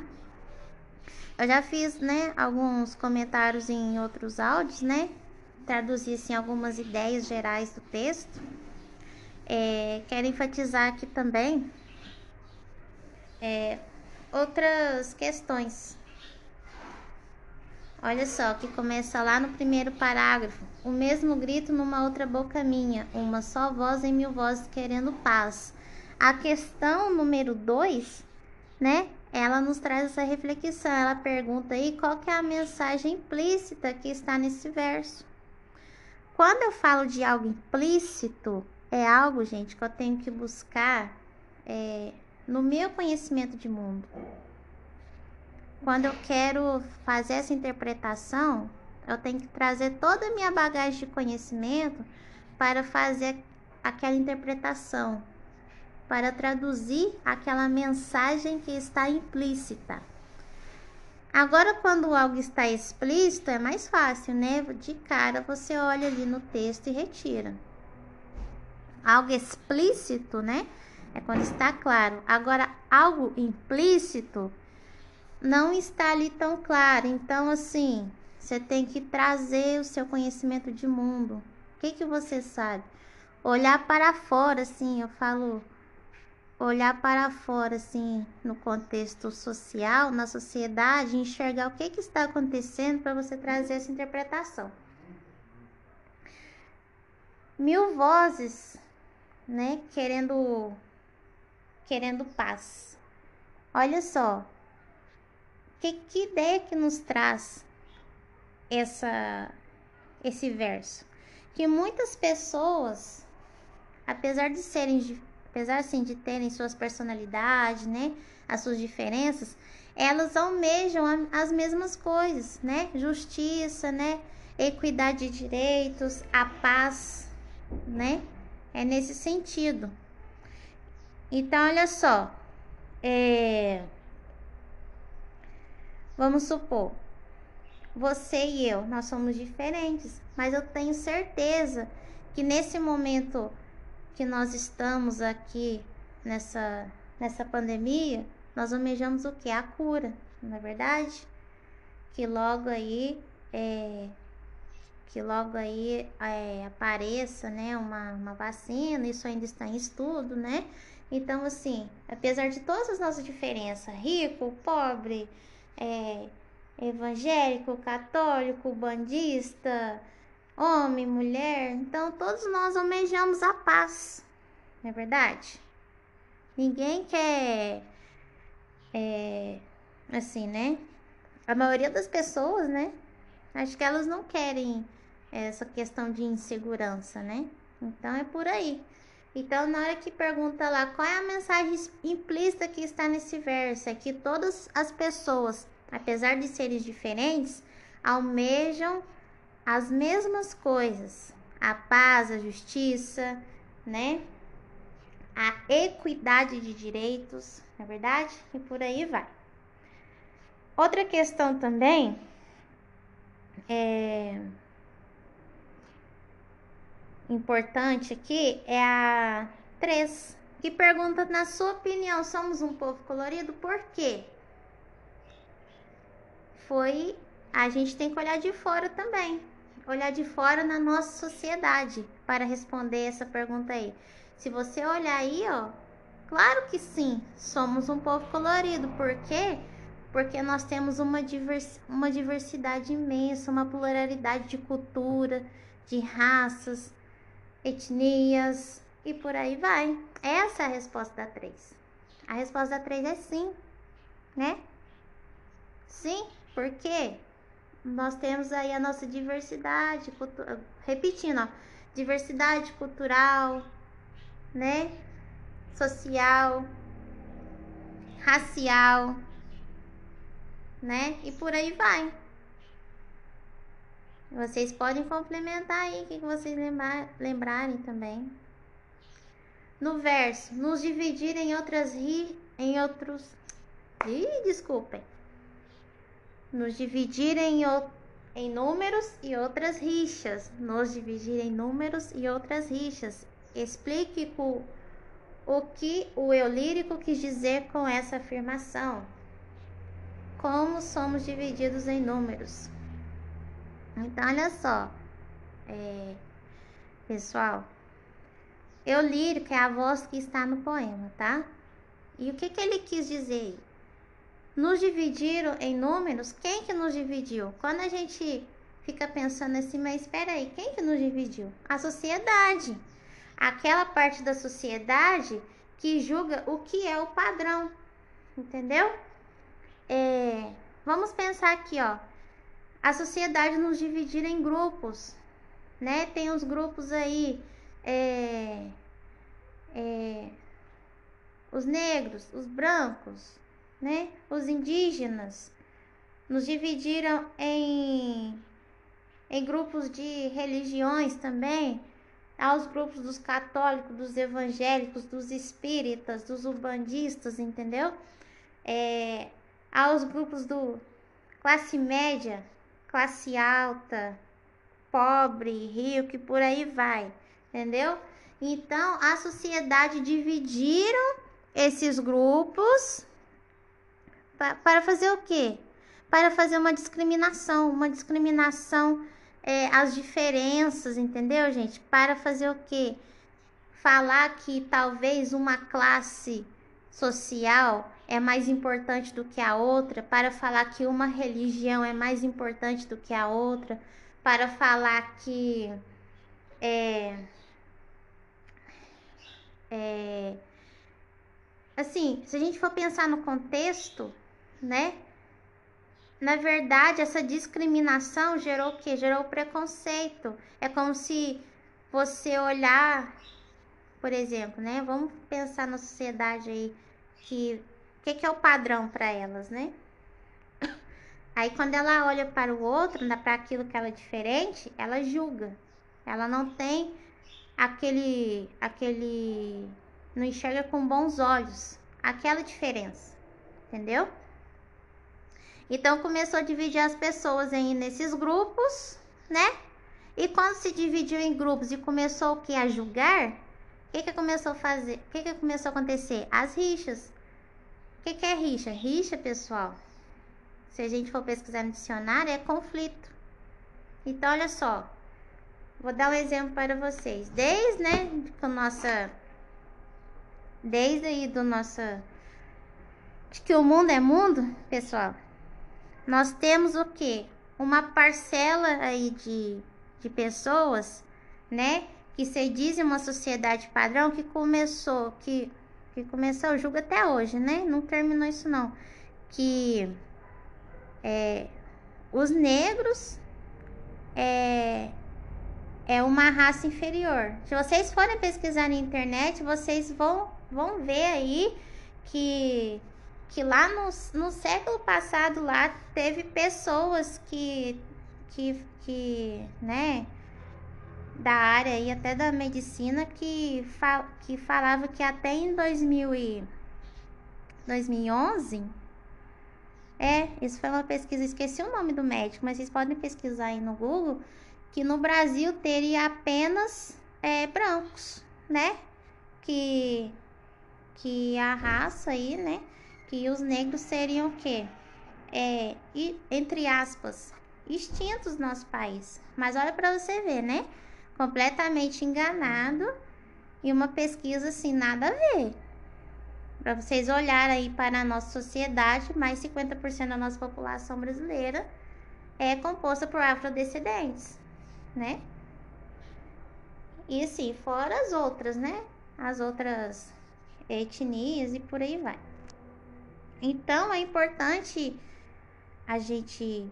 E quando isso foi colocado, quando começou a julgar que uma raça é inferior à outra, começou a fazer o quê? A ter os conflitos. Porque começou a gerar os preconceitos, né?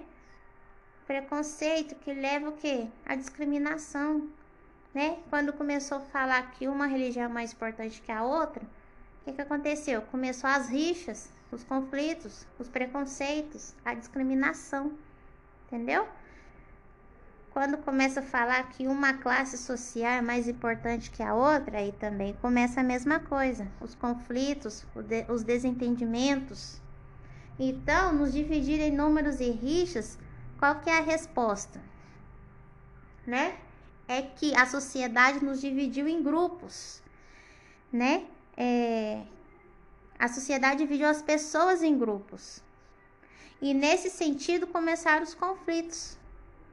Os conflitos, o preconceito, a discriminação, entendeu?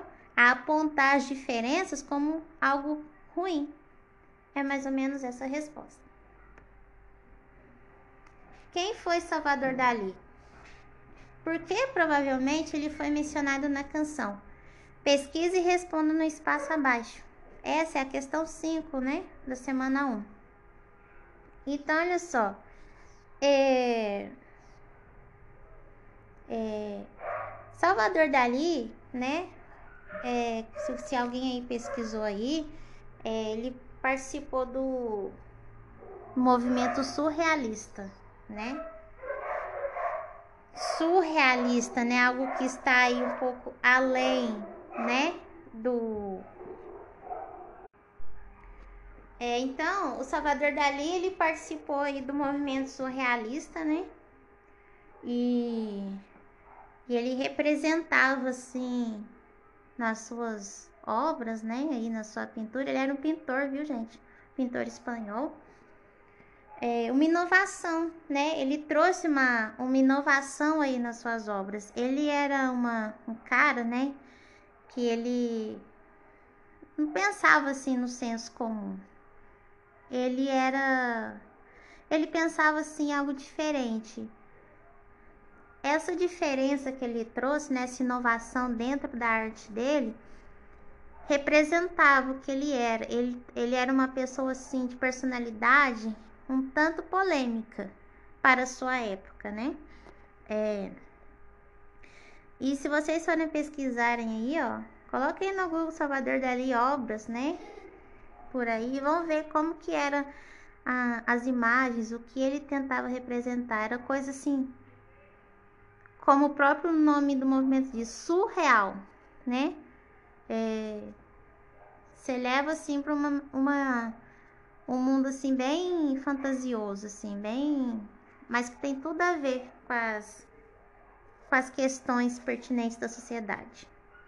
Então, olha só, o Salvador Dali, talvez ele talvez não, ele foi mencionado na canção porque ele é aquela, aquela pessoa que que tinha coragem de correr atrás dos seus objetivos, de não ficar ali apenas do senso comum.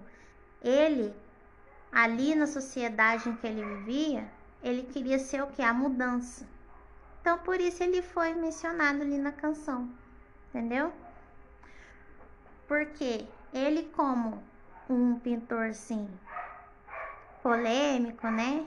Excêntrico, ele tinha coragem, né? De ir atrás das mudanças, de ir atrás da inovação. E, e é importante vocês pensarem nisso. Porque eu vou lá para a questão, por exemplo, a número 7, que pergunta assim: analise o seguinte questionamento. Qual é o nosso papel? Colorir. Qual é o nosso papel? Colorir? Seja você o lápis da revolução. Então, lá na canção, nessa parte, né, é, elas nos trazem umas ideias de como que você deve agir para você ser a mudança da sociedade. Nós já comentamos aí é, em alguns encontros virtuais qual que é o seu papel enquanto aluno, enquanto filho, né, na nossa sociedade? Qual é o seu papel na sociedade atual? O que é mudar de algo ruim? Então, o é, que, que eu quero enfatizar com vocês? É que é o seguinte: a gente começa a fazer as mudanças na sociedade começando por cada um de nós. Se vocês, por exemplo, querem mudar algo ruim na sociedade, é, começa mudando aí dentro de vocês. Mas como vou fazer isso, professor? Olha só. Vamos pensar aí no, contexto, no contexto da escola. Na escola, né? É, às vezes nós presenciamos algumas formas de, é, de violência. Não, não falo assim violência física, não. Eu falo violência da questão psicológica. O bullying, por exemplo. Se você quer mudar algo na sociedade e você presencia essa é, essa violência, né, onde, onde é, a gente julga o outro, não participe. Começa por aí. Se você vê um colega. Porque, gente, o bullying não é. Ele só acontece porque tem plateia, tá? Porque quando o aluno começa a inferiorizar o outro pelo seu aspecto físico, social, né? cultural e tem aquela plateia que fica rindo, então você está participando dessa violência. Então, o que, que é importante? Você quer mudar isso? Não participe. E outra coisa, chame atenção também desse colega que fica discriminando o outro pela diferença do outro. Entendeu? Então, a vocês pensar isso. Quando vocês, para vocês serem o lápis da revolução, a mudança que vocês têm que fazer na sociedade atual é por esses caminhos, esses caminhos pequenos. Vamos supor, por exemplo, também. É, é, nas redes sociais aí, né? Todo mundo comenta o que quiser aí nas redes sociais, né? Mas a gente tem que ter um pouco de ética nas coisas que nós falamos, entendeu? A questão de ficar julgando o outro, né? É, então, a mudança tem que acontecer em nós. Entendeu? Essa mudança tem que acontecer em nós. Certo? Então, quando vocês pensam nessa questão, qual o nosso papel colorir? Seja você o lápis da revolução, explique com suas palavras qual o seu papel na sociedade. Você acredita que, que pode mudar algo ruim na sociedade sendo lápis da revolução? Sim, você pode mudar, mas é aquilo que eu falei. A mudança primeiro tem que vir dentro de nós. Nós temos que parar de ficar participando dessas práticas que remetem à violência, principalmente a violência com o outro, que discrimina o outro, né? É por aí. É por aí que acontece a mudança. É... Aí a gente volta na 6, tá? Eu tava comentando a 7. Tentaram nos tirar a essência da essência daquilo que é essencial para você.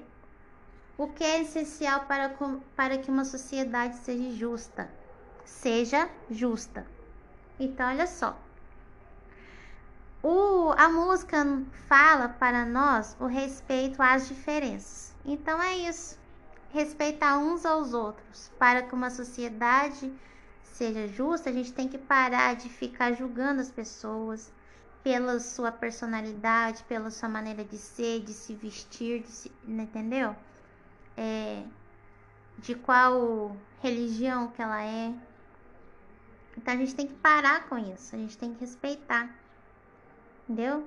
Se a pessoa tem alguma dificuldade física ou intelectual, a gente tem que parar de julgar, entendeu? Então, isso é essência, porque quando começou, a gente vai voltar lá na, na questão 5, quando a sociedade começou a dividir os grupos, o que, que começou a acontecer? As rixas, né? Os conflitos. Aí começou a fazer o quê? A falta de respeito uns com os outros. Então, gente, a essência, o essencial para nós aqui é, na sociedade é o quê? É, respeitar as diferenças. Isso é o essencial para que a sociedade seja justa. Aí a oito. Você acha que somos todos iguais, mesmo sendo diferentes? Essa é uma questão que nós devemos pontuar o quê? Que, por exemplo, é, somos iguais no sentido de de equidade de direitos, né? De que nós almejamos uma sociedade justa, entendeu? É nesse sentido. Bem a opinião de vocês aí. Então, é, escutem com atenção, retoma o áudio quantas vezes quiser e acompanha a correção das outras semanas. Então, a semana 2, vamos falar sobre a semana 2, que se vocês observarem lá, né, tá aí como gênero artigo de opinião, mas não não é importante vocês destacarem essa, essa informação, mas destacar a informação das habilidades trabalhadas, que é, é os argumentos, a questão do é, do posicionamento do autor de maneira explícita ou implícita, né? Lembra lá na, na música da Kel Smith, na, na, na questão número 2, qual é a mensagem implícita, né? Então ali a gente vê que o autor se posiciona de uma maneira implícita, ele traz um assunto de uma maneira implícita. Mas tem outros textos que o autor coloca o seu posicionamento de uma maneira explícita, o que fica muito mais fácil de nós identificarmos é, qual que é o posicionamento dele. Então, olha só, aqui nos traz o texto Xingu, e eu quero lembrá-los que eu fiz um áudio, um comentário na semana 2, tem um áudio gravado falando sobre os gêneros é, argumentativos. Eu fiz esse áudio, voltem lá no grupo que vocês vão no grupo de língua portuguesa e vocês vão identificar esse áudio lá. E também tem o material em PDF, né? Que aí tá na forma aí para leitura. Mas o áudio é legal, vocês colocam o fone de ouvido aí, né? Fica aí, relaxa em casa e ouça aí as explicações. Então, olha só, a semana 2, que é o texto Xingu, lembra que era o autor que foi é, ele assistiu a um filme, começou a fazer a sua avaliação. Aí eu comentei lá para vocês, né? Nesses, nesse áudio da semana 2, cada um dos textos argumentativos. Falei do artigo de opinião, que é aquele, aquele tipo de texto onde o autor, né? Onde uma pessoa ele faz o texto e coloca que traz argumentos, é, dados, né? Falas de outras pessoas para comprovar aquilo que ele está dizendo, né? E ele assina, ele assina o seu texto. Esse texto, o artigo de opinião, é de uma pessoa só. Falei do editorial, né? No, te, no material complementar da semana 2 também tem é, a explicação do que é o editorial. O editorial é aquele texto, né? Que tem, vamos supor, lá na seção dos jornais, né? Ou nos sites, né? Ele pode vir em forma de chart também, tá? Editorial. Que também aí apresenta uma crítica, um posicionamento é, de uma equipe inteira, da equipe do jornal inteira, da equipe da revista, entendeu? Então, não tem um posicionamento só de uma pessoa, não. Ele pega aquele assunto aí que está acontecendo aí na aí no nos bastidores da sociedade, vamos dizer assim, e faz aí ou em forma de texto ou até em forma de shard, tá? Que eu expliquei também a shard na semana 3. Tem a crônica, né? A crônica também, ela fala de questões do dia a dia, né? Só que ela tem assim um lado assim mais eu posso dizer um pouco mais literário, né? Então usa muitas metáforas, expressões conotativas e por aí vai, tá? Também tem uma breve explicação dela nesse áudio da semana 2 e no anterior. E eu falo também sobre a resenha. A resenha que é a resposta na número 2, né? A resenha é aquele tipo de texto em que alguém faz o quê? Faz avaliação de uma obra, de um filme. Então aqui na nesse texto Xingu, o autor lhe faz aquela avaliação do filme, né? É, ele vai tentar convencer o leitor a consumir aquele produto. A resenha crítica, no caso, né? Ela tem essa, esse objetivo.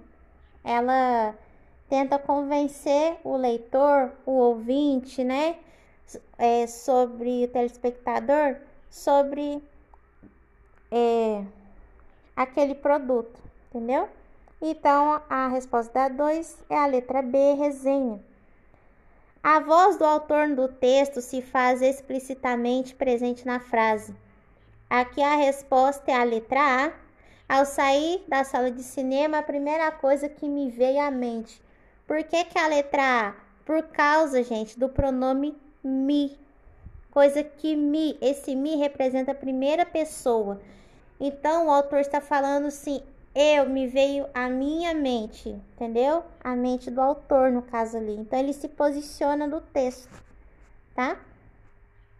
Então, é a fala dele, né? Ele se coloca ali. Esse me representa ele ali dentro do texto. Então a resposta é a letra A.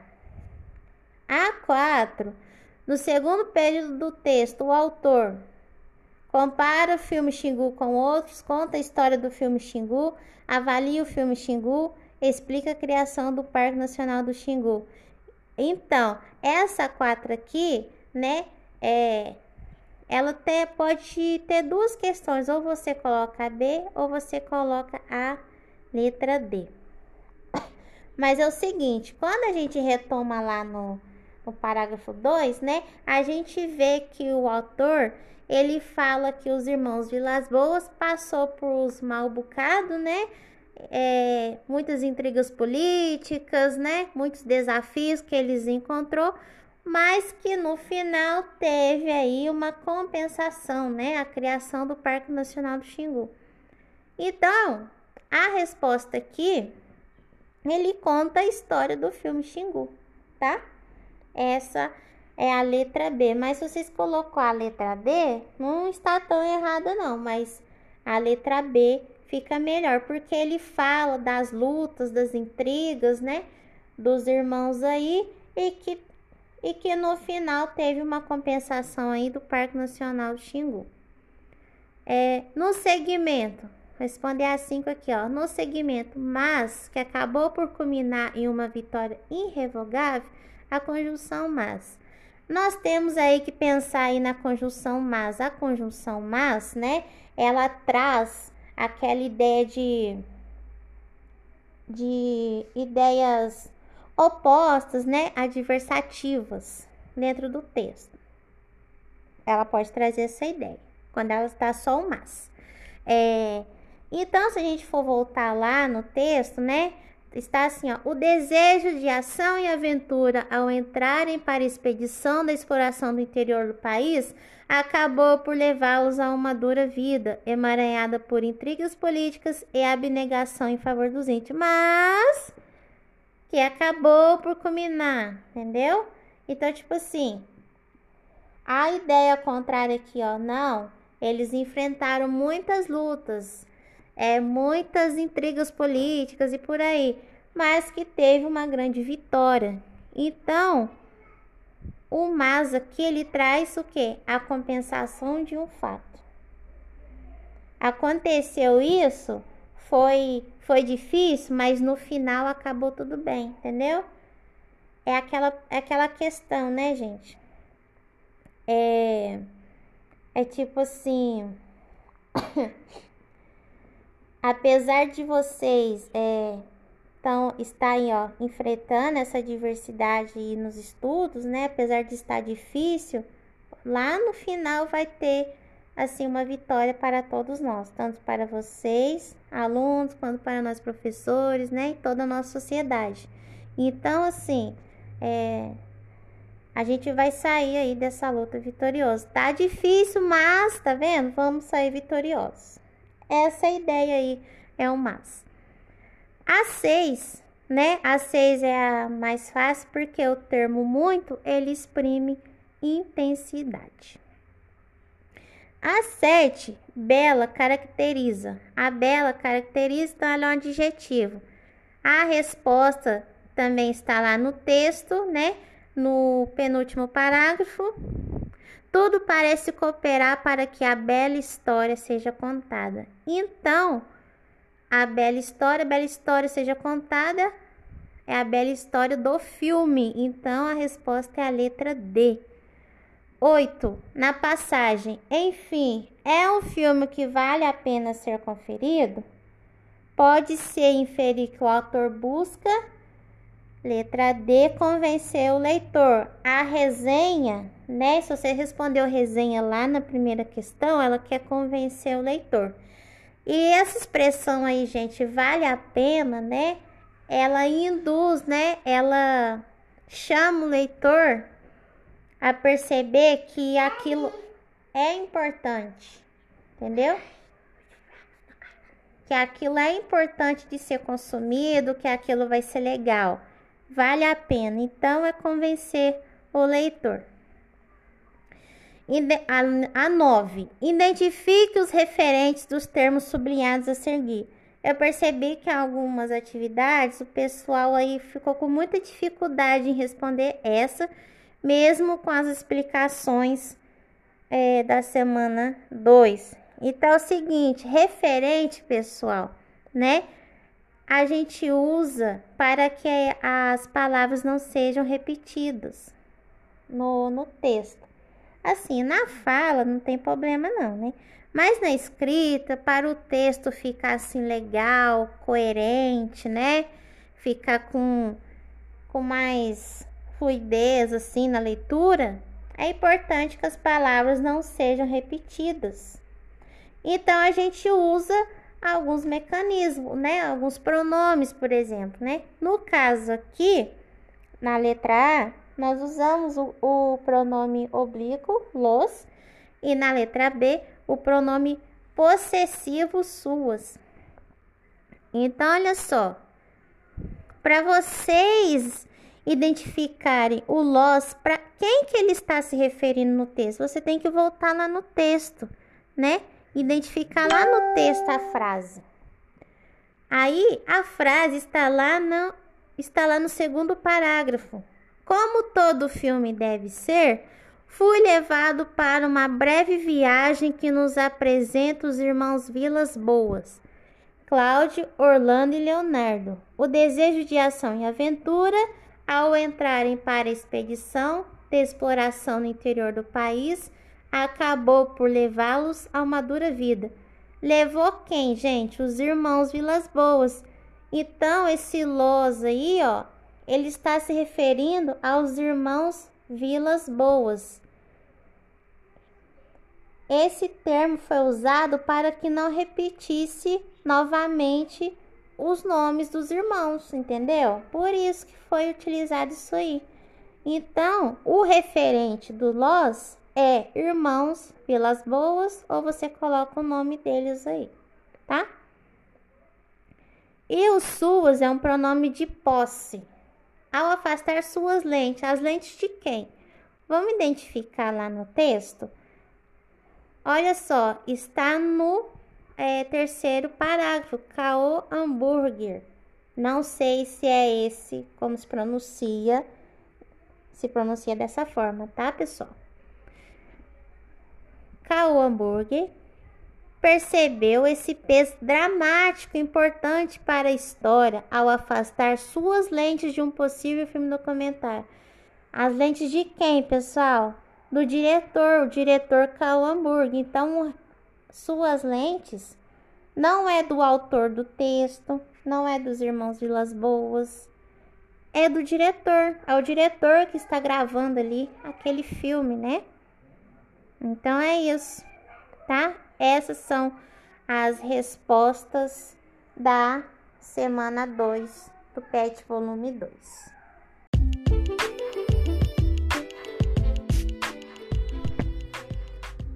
Então, a semana 2, vamos falar aí sobre a semana 2, que se vocês observarem lá, né, tá aí como gênero artigo de opinião, mas não não é importante vocês destacarem essa, essa informação, mas destacar a informação das habilidades trabalhadas, que é, é os argumentos, a questão do é, do posicionamento do autor de maneira explícita ou implícita, né? Lembra lá na, na música da Kel Smith, na, na, na questão número 2, qual é a mensagem implícita, né? Então ali a gente vê que o autor se posiciona de uma maneira implícita, ele traz um assunto de uma maneira implícita. Mas tem outros textos que o autor coloca o seu posicionamento de uma maneira explícita, o que fica muito mais fácil de nós identificarmos é, qual que é o posicionamento dele. Então, olha só, aqui nos traz o texto Xingu e eu quero lembrá-los que eu fiz um áudio, um comentário na semana 2, tem um áudio gravado falando sobre os gêneros é, argumentativos. Eu fiz esse áudio, voltem lá no grupo que vocês vão no grupo de língua portuguesa e vocês vão identificar esse áudio lá. E também tem o material em PDF, né? Que aí tá na forma aí para leitura. Mas o áudio é legal, vocês colocam fone de ouvido aí, né? Fica aí, relaxa em casa e ouça aí as explicações. Então, olha só, a semana 2, que é o texto Xingu, lembra que era o autor que foi. É, ele assistiu a um filme, começou a fazer a sua avaliação. Aí eu comentei lá para vocês, né? Nesses, nesse áudio da semana 2, cada um dos textos argumentativos. Falei do artigo de opinião, que é aquele, aquele tipo de texto onde o autor, né? Onde uma pessoa ele faz o texto e coloca que traz argumentos, é, dados, né? falas de outras pessoas para comprovar aquilo que ele está dizendo, né? E ele assina, ele assina o seu texto. Esse texto, artigo de opinião, é de uma pessoa só. Falei do editorial, né? No, te, no material complementar da semana 2 também tem é, explicação do que é o editorial. O editorial é aquele texto, né? Que tem, vamos supor, lá na seção dos jornais, né, ou nos sites, né, ele pode vir em forma de chart também, tá? Editorial. E também aí apresenta uma crítica, um posicionamento é, de uma equipe inteira, da equipe do jornal inteira, da equipe da revista, entendeu? Então, não tem um posicionamento só de uma pessoa, não. Ele pega aquele assunto aí que está acontecendo aí na aí no nos bastidores da sociedade, vamos dizer assim, e faz aí ou em forma de texto ou até em forma de shard, tá? Que eu expliquei também a shard na semana 3. Tem a crônica, né? A crônica também, ela fala de questões do dia a dia, né? Só que ela tem assim um lado assim mais eu posso dizer um pouco mais literário, né?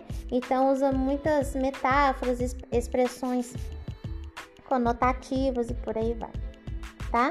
Também tem uma breve explicação dela nesse áudio da semana 2 e no anterior. E eu falo também sobre a resenha. A resenha que é a resposta da número 2, né? A resenha é aquele tipo de texto em que alguém faz o quê? Faz avaliação de uma obra, de um filme. Então aqui na Nesse texto, Xingu, o autor lhe faz aquela avaliação do filme, né? É, ele vai tentar convencer o leitor a consumir aquele produto. A resenha crítica, no caso, né? Ela tem essa, esse objetivo. Ela tenta convencer o leitor, o ouvinte, né? É, sobre o telespectador, sobre é, aquele produto, entendeu? Então a resposta da 2 é a letra B, resenha.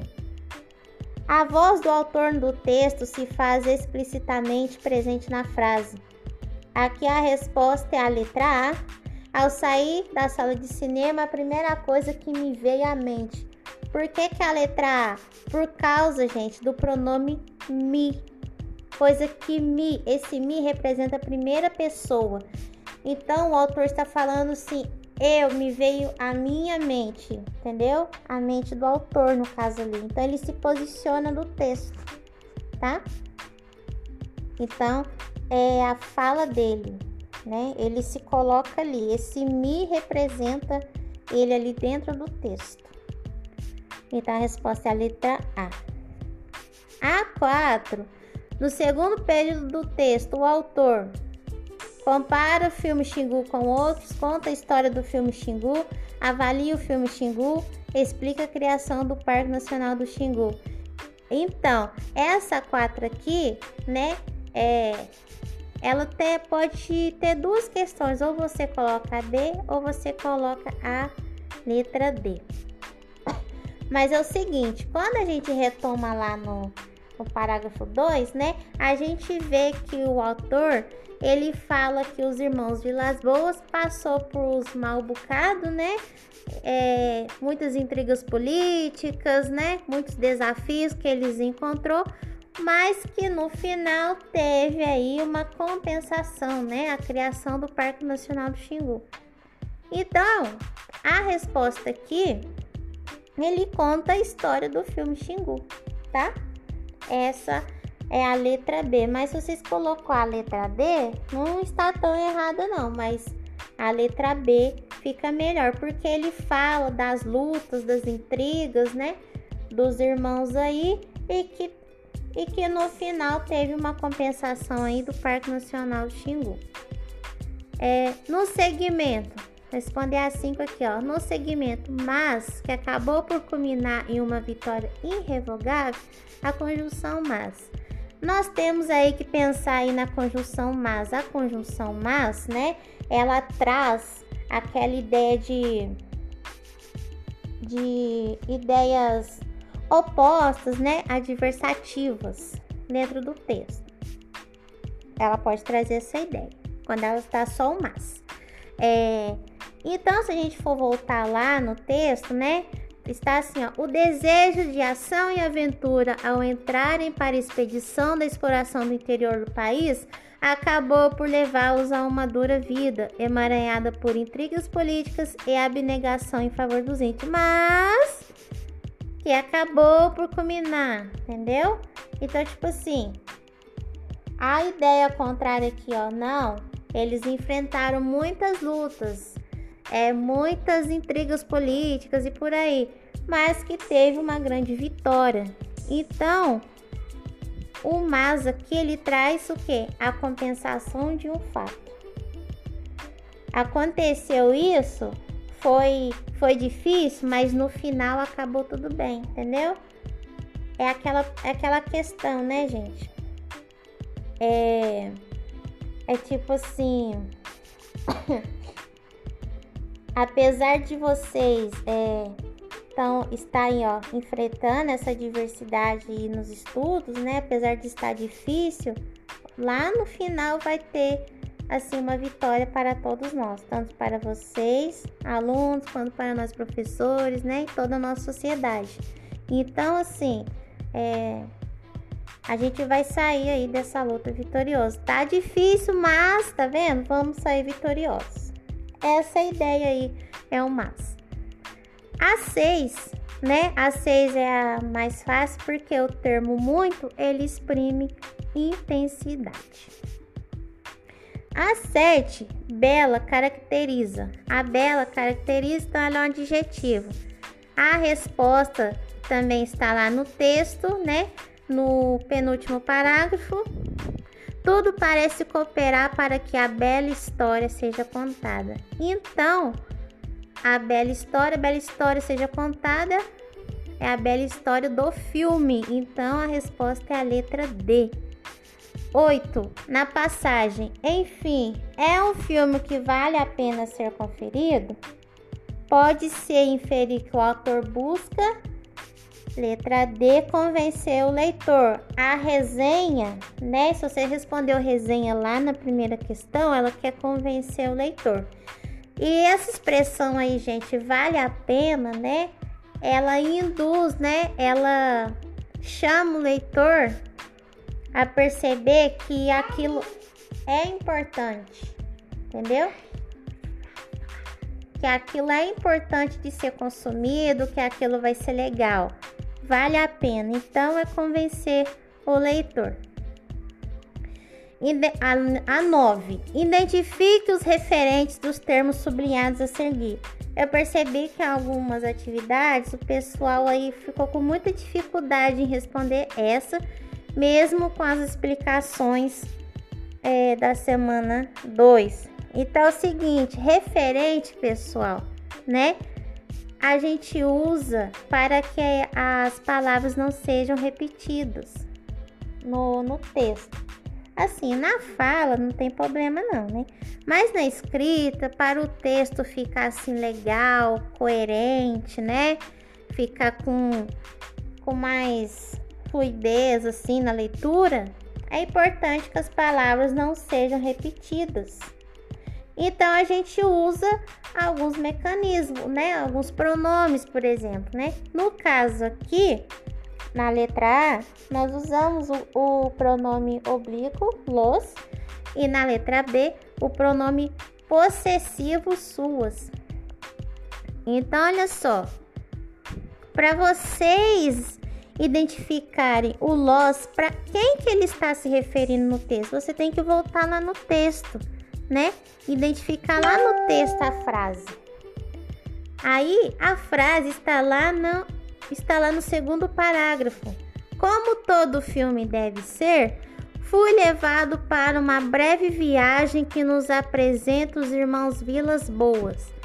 Cláudio, Orlando e Leonardo. O desejo de ação e aventura ao entrarem para a expedição de exploração no interior do país, acabou por levá-los a uma dura vida. Levou quem, gente? Os irmãos Vilas Boas. Então, esse Los aí, ó, ele está se referindo aos irmãos Vilas Boas. Esse termo foi usado para que não repetisse novamente os nomes dos irmãos, entendeu? Por isso que foi utilizado isso aí. Então, o referente do Los é irmãos pelas boas, ou você coloca o nome deles aí, tá? E o suas é um pronome de posse.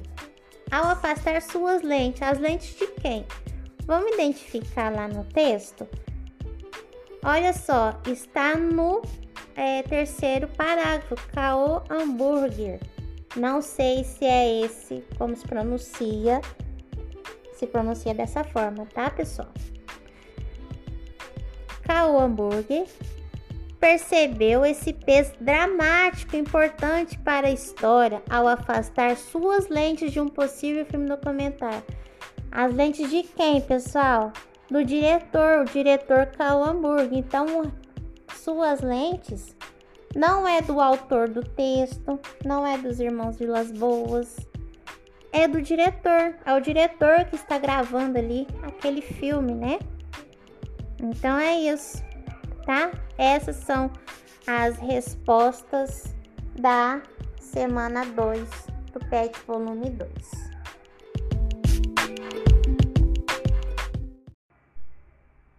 Então, pessoal, vamos fazer a correção da semana 3 do PET volume 2, tá? Lembrando aí que essa semana aí, nós estamos na semana de transição entre a semana 2 e 3, tá? Vocês coloquem as atividades em dia. Quem já respondeu aí, dá aquela conferida nas respostas.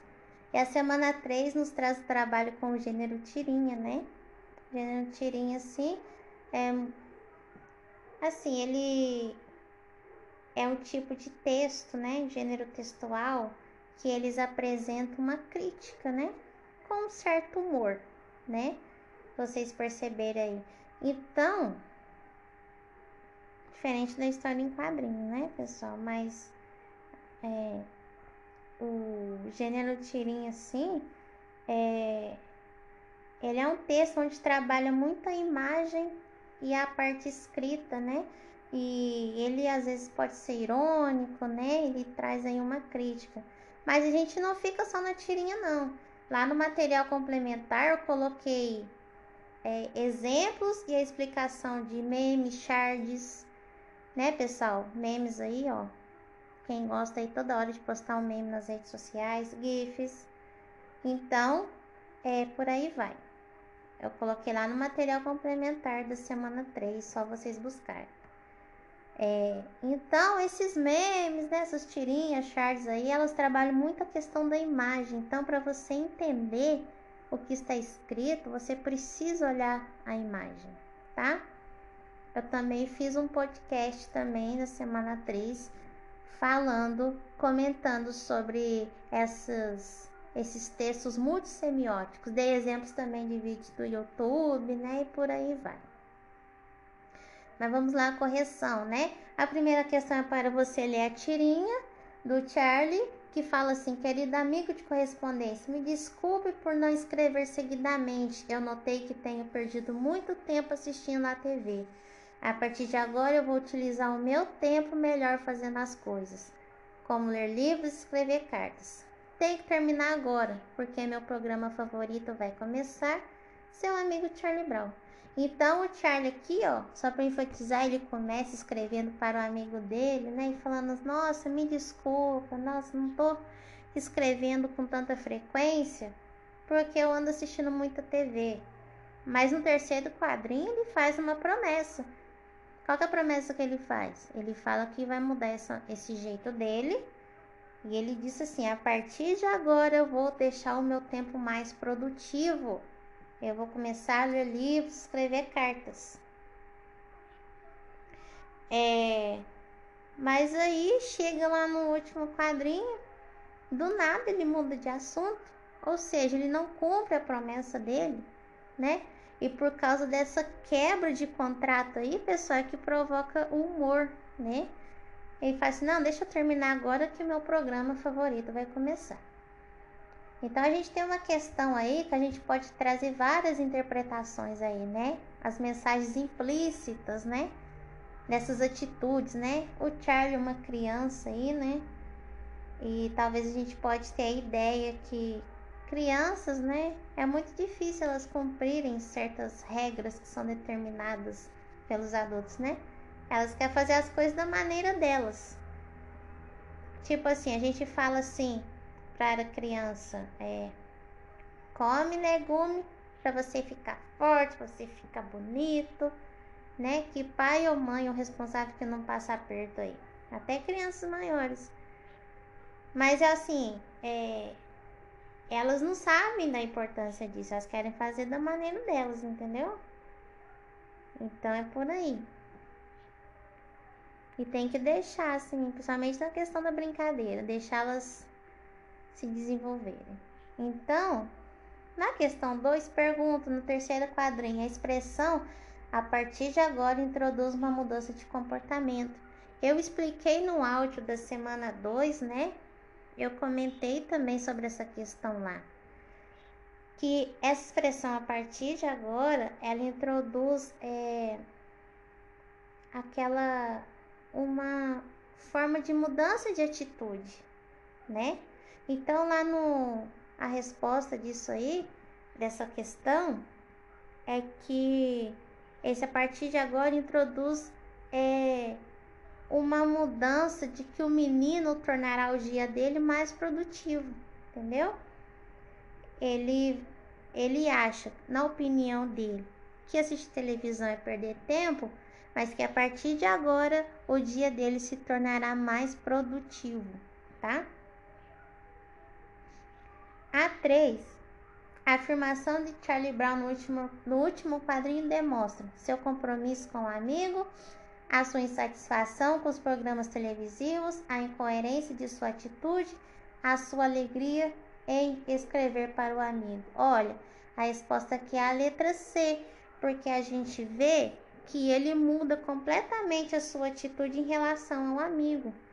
Ele falta o compromisso com o amigo. Então não é a letra A porque ele não cumpre o seu prometido. Ele também não demonstra nenhuma insatisfação com os programas, porque ele volta lá, ele quer assistir ao programa favorito. E a alegria de escrever para o amigo, essa alegria é demonstrada lá no primeiro quadrinho, não no último. No último quadrinho é a incoerência da sua atitude, tá? Atividade 4 e 5, elas têm é, o mesmo. É, quase a mesma introdução. Nas atividades 4 e 5, identifica a ideia introduzida pelo termo destacado. Na número 4, o termo destacado é a palavra como. E na 5 é a palavra porquê. Na 4, a resposta é a letra D. Exemplificação. Se a gente for voltar lá no texto, né? O menino ele fala assim: a partir de agora eu vou utilizar o meu tempo melhor fazendo coisas como ler livros e escrever cartas. Então, ele começa aí essa palavra como, ele dá, ele começa a dar exemplos de como ele vai deixar o dia mais produtivo. Entendeu? Então, a palavra como introduz exemplos, exemplificação de como o dia do menino se tornará mais produtivo. Assim que é o termo porque eu já falei também no áudio lá da semana 3, tá? É, a resposta é a letra A, causa, Porque a palavra porquê, é, no contexto que ela está ali, ela está como motivo. Vocês voltam lá naquelas regrinhas do, dos porquês, sabe? Tá? Vocês têm que voltar lá naquelas regrinhas do, dos porquês para vocês lembrarem, né? É, as ideias dos diferentes porquês. Vocês lembram disso? Na língua portuguesa?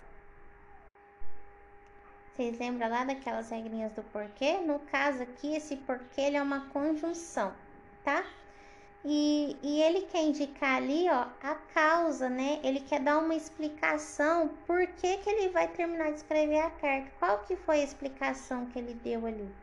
Olha, eu vou terminar de escrever a carta aqui porque, né? Pois, ou então, pois, por causa de que o meu programa favorito vai começar. Então, ele deu uma explicação para o amigo do porquê é, ele, termi ele terminou de escrever a carta.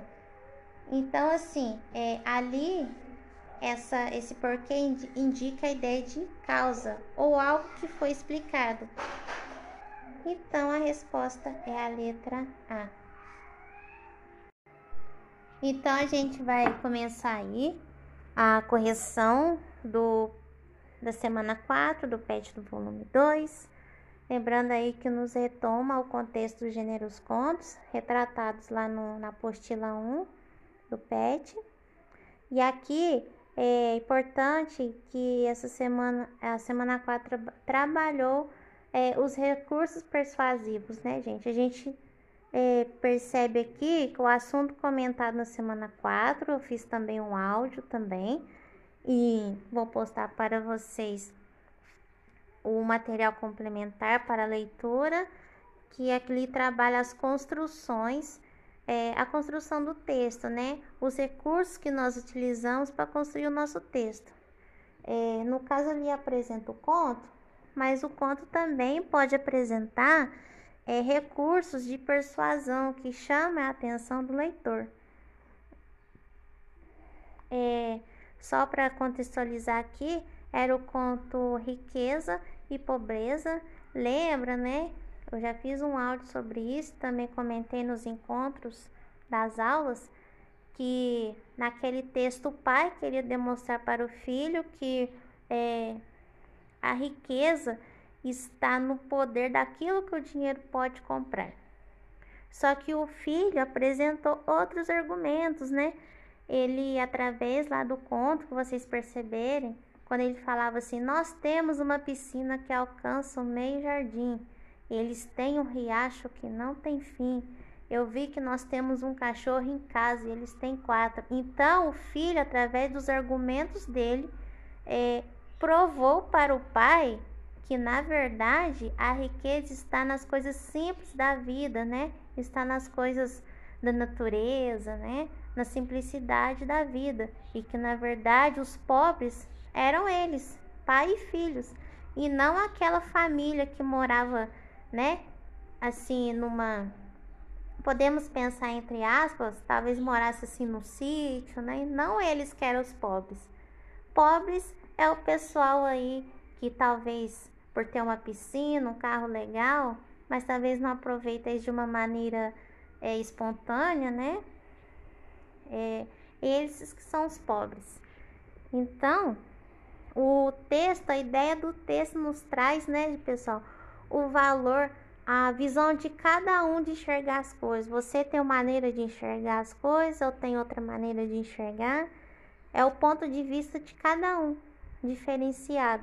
Então, se a gente for pensar aí, ó, o longo da, da apostila 2 foi trabalhado o tempo todo o posicionamento, a opinião, a tese defendida, né? Sustentado aí pelos argumentos. A questão 2 é, percebe que o texto se constrói por meio da oposição de pensamentos, no que se refere à definição de riqueza e pobreza. Explica a referida oposição. É aquilo que acabei de comentar na ideia geral do texto. A oposição de pensamentos é que o pai pensa que a riqueza está onde? No poder daquilo que o dinheiro pode comprar. E a outra definição é a posição do filho. O filho acha, o filho sim, ele demonstra através dos, através dos argumentos que a riqueza está nas coisas simples da vida, tá?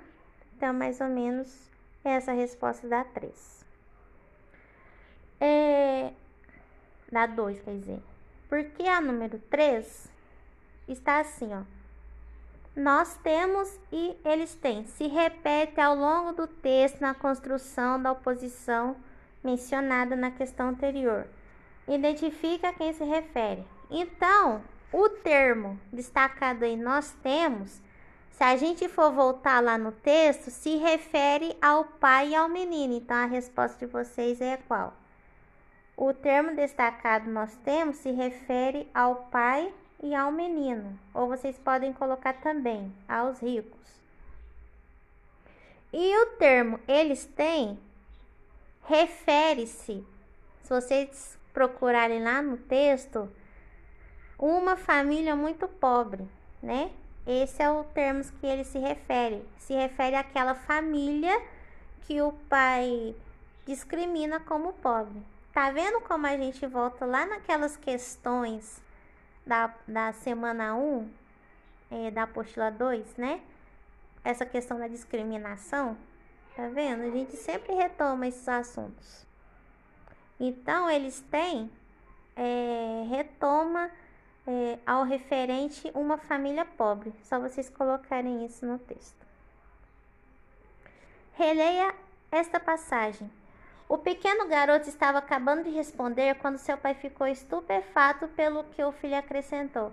Gente, essa palavra estupefato aí, o que, que era para vocês fazer?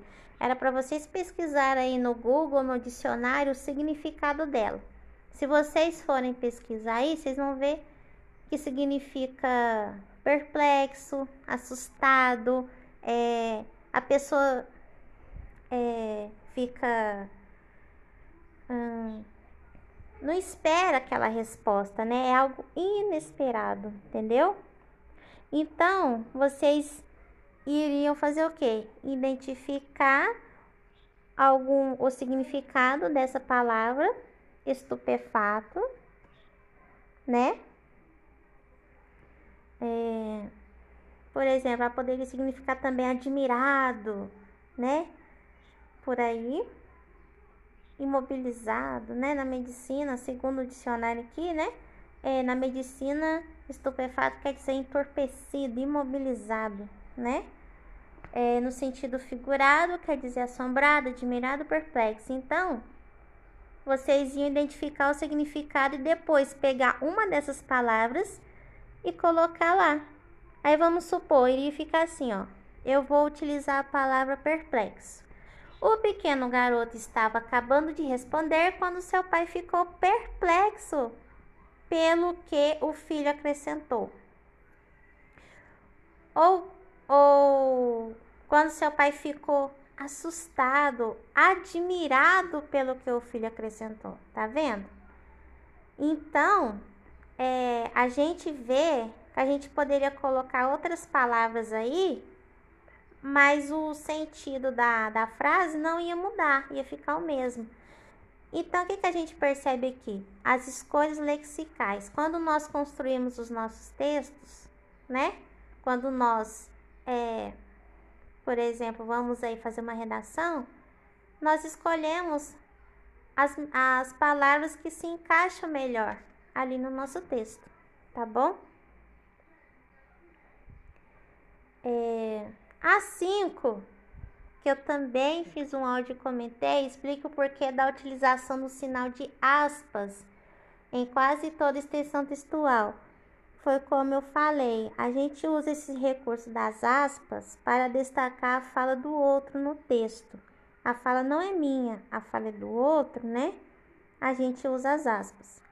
Porém, eu também comentei que lá no texto, né, talvez há um, um erro aí, né? Porque o autor ele usa as aspas e o travessão juntos. Então, assim, quando vocês escreverem um texto, ou vocês utilizem um ou utilizem o outro. No caso, no texto assim narrativo, né? O travessão para destacar a fala dos personagens, o travessão é mais é mais viável, né? No texto, por exemplo, um artigo de opinião, um argumentativo, quando eu quero destacar a fala de alguém, eu uso as aspas. Fica mais interessante. Quando eu falo que aquilo não é meu, tá, gente? Quando é a outra pessoa que tá falando, eu uso também as aspas. É, justifica o emprego da vírgula nestes trechos em que o filho exprime a sua opinião sobre a viagem que se refere. Então, gente, eu também já comentei a semana passada que ali ele quer representar o que? O uso do vocativo, tá? Ali ele quer. Por que, que ele usa o vocativo ali? Porque o menino ele está é, se referindo ao pai, ele quer chamar a atenção do pai ali, entendeu? Ele quer enfatizar mais essa atenção. Por isso foi usado o vocativo. O vocativo, né? Ele serve ali como um complemento ali da oração, mas se eu tirar ele, ele não vai fazer muita diferença não, tá? Mas eu uso ali para mim, para para o autor usa, né? Para talvez trazer esse direcionamento é, mais enfatizado para o interlocutor. No caso, o interlocutor ali do, do garoto é o pai. Nas duas frases, tá? É para destacar o vocativo. A sete, né? A sete pergunta assim: ocorre a omissão de um termo nacional? É aquilo que eu falei lá, por exemplo, na foi na semana 2, tá? Quando usaram os termos los, referente los, refere a quem? Então, às vezes também no texto, né? A gente omite algum termo, mas ali fica entendido para o leitor aquilo que eu estou falando. Então eu não preciso repetir esse termo. Por exemplo, a resposta da, da, da número 7, a letra A. Eu vi que nós temos um cachorro em casa e eles têm quatro. Eles têm quatro o quê? Quatro cachorros. Eu não preciso repetir o termo cachorro porque quando lermos o texto, nós vamos entender que ele está, se ele está falando do cachorro. Então, para não ficar aquele texto cansativo, eu não preciso, eu posso omitir é, é, alguns termos, tá? Eu posso emitir, omitir, gente, nem emitir não, omitir é, alguns termos que o entendimento vai ficar é,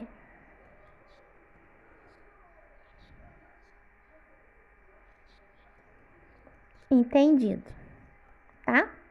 Então, olha só, é, façam aí a correção das atividades, tá?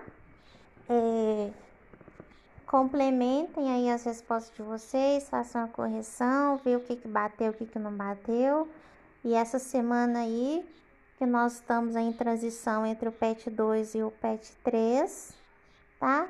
Coloquem em dia e mandem através, né, dos links dos formulários, tá? Mas qualquer problema, entre em contato ou no grupo ou no privado. Obrigada e boa semana para vocês.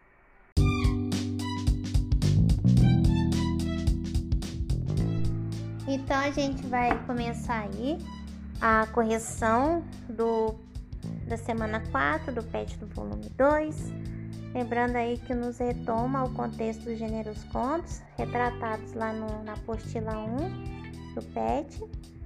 E aqui é importante que essa semana, a semana 4 trabalhou é, os recursos persuasivos, né, gente? A gente é, percebe aqui que o assunto comentado na semana 4, eu fiz também um áudio também e vou postar para vocês o material complementar para leitura que aqui trabalha as construções, é, a construção do texto, né? Os recursos que nós utilizamos para construir o nosso texto. É, no caso, ele apresenta o conto, mas o conto também pode apresentar é, recursos de persuasão que chamam a atenção do leitor. É, só para contextualizar aqui, era o conto Riqueza e Pobreza. Lembra, né? Eu já fiz um áudio sobre isso, também comentei nos encontros das aulas que naquele texto o pai queria demonstrar para o filho que é, a riqueza está no poder daquilo que o dinheiro pode comprar. Só que o filho apresentou outros argumentos, né? Ele, através lá do conto que vocês perceberem, quando ele falava assim: Nós temos uma piscina que alcança o meio jardim, eles têm um riacho que não tem fim. Eu vi que nós temos um cachorro em casa e eles têm quatro. Então, o filho, através dos argumentos dele, é, provou para o pai que na verdade a riqueza está nas coisas simples da vida, né? Está nas coisas da natureza, né? Na simplicidade da vida e que na verdade os pobres eram eles, pai e filhos, e não aquela família que morava, né? Assim, numa podemos pensar entre aspas, talvez morasse assim no sítio, né? Não eles que eram os pobres. Pobres é o pessoal aí que talvez por ter uma piscina, um carro legal, mas talvez não aproveita de uma maneira é, espontânea, né? É, esses que são os pobres. Então, o texto, a ideia do texto nos traz, né, pessoal, o valor, a visão de cada um de enxergar as coisas. Você tem uma maneira de enxergar as coisas, eu tenho outra maneira de enxergar. É o ponto de vista de cada um, diferenciado. Então, se a gente for pensar aí, ó, o longo da, da apostila 2 foi trabalhado o tempo todo o posicionamento, a opinião, a tese defendida, né? Tudo sustentado aí pelos argumentos. A questão 2 é, percebe que o texto se constrói por meio da oposição de pensamentos, no que se refere à definição de riqueza e pobreza explica a referida oposição. É aquilo que acabei de comentar na ideia geral do texto. A oposição de pensamentos é que o pai pensa que a riqueza está onde? No poder daquilo que o dinheiro pode comprar.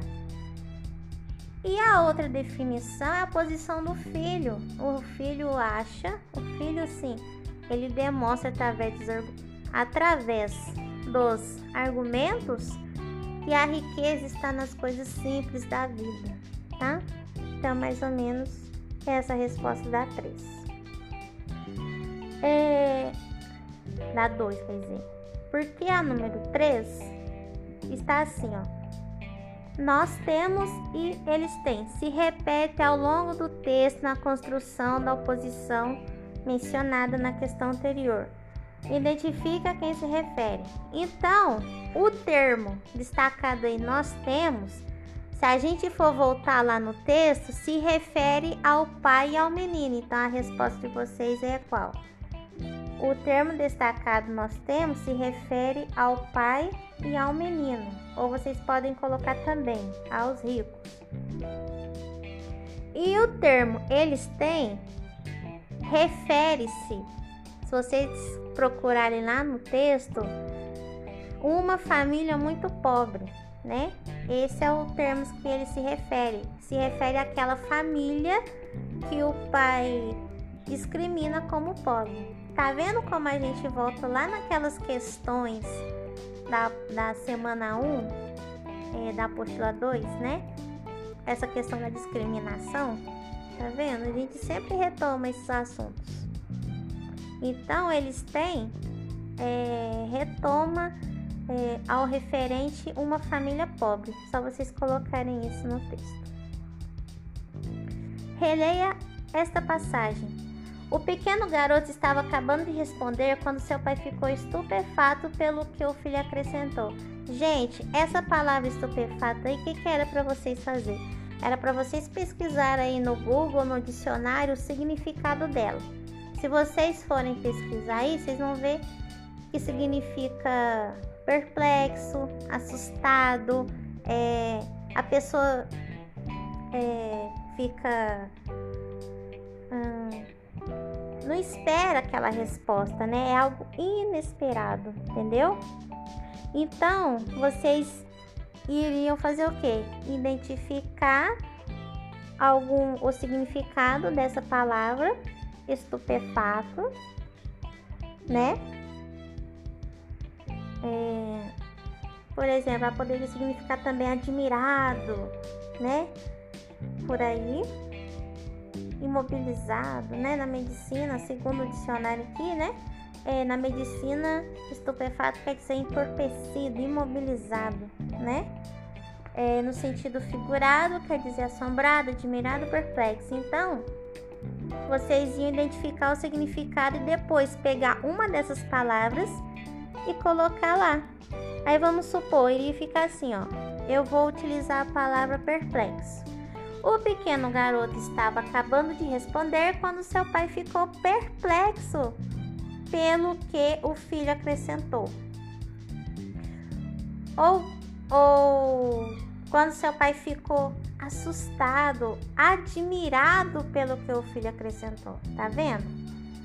Então, é, a gente vê que a gente poderia colocar outras palavras aí, mas o sentido da, da frase não ia mudar, ia ficar o mesmo. Então, o que, que a gente percebe aqui? As escolhas lexicais. Quando nós construímos os nossos textos, né? Quando nós, é, por exemplo, vamos aí fazer uma redação, nós escolhemos as, as palavras que se encaixam melhor ali no nosso texto, tá bom? É, a 5 que eu também fiz um áudio e comentei, explica o porquê da utilização do sinal de aspas em quase toda extensão textual. Foi como eu falei, a gente usa esse recurso das aspas para destacar a fala do outro no texto. A fala não é minha, a fala é do outro, né? A gente usa as aspas. Porém, eu também comentei que lá no texto, né, talvez há um, um erro aí, né? Porque o autor ele usa as aspas e o travessão juntos. Então, assim, quando vocês escreverem um texto, ou vocês utilizem um ou utilizem o outro. No caso, no texto assim narrativo, né, o travessão para destacar a fala dos personagens, o travessão é mais é mais viável, né? No texto, por exemplo, um artigo de opinião, um argumentativo, quando eu quero destacar a fala de alguém, eu uso as aspas fica mais interessante. Quando eu falo que aquilo não é meu, tá, gente? Quando é a outra pessoa que tá falando, eu uso também as aspas. É, justifica o emprego da vírgula nestes trechos em que o filho exprime a sua opinião sobre a viagem que se refere. Então, gente, eu também já comentei a semana passada que ali ele quer representar o que? O uso do vocativo, tá? Ali ele quer. Por que, que ele usa o vocativo ali? Porque o menino ele está é, se referindo ao pai, ele quer chamar a atenção do pai ali, entendeu? Ele quer enfatizar mais essa atenção. Por isso foi usado o vocativo. O vocativo, né? Ele serve ali como um complemento ali da oração, mas se eu tirar ele, ele não vai fazer muita diferença não, tá? Mas eu uso ali para mim, para para o autor usa, né? Para talvez trazer esse direcionamento é, mais enfatizado para o interlocutor. No caso, o interlocutor ali do, do garoto é o pai. Nas duas frases, tá? É para destacar o vocativo. A sete, né? A sete pergunta assim: ocorre a omissão de um termo oracional? É aquilo que eu falei lá, por exemplo, na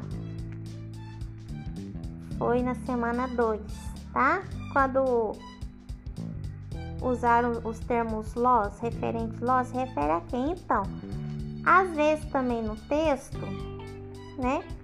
A gente omite algum termo, mas ali fica entendido para o leitor aquilo que eu estou falando. Então, eu não preciso repetir esse termo.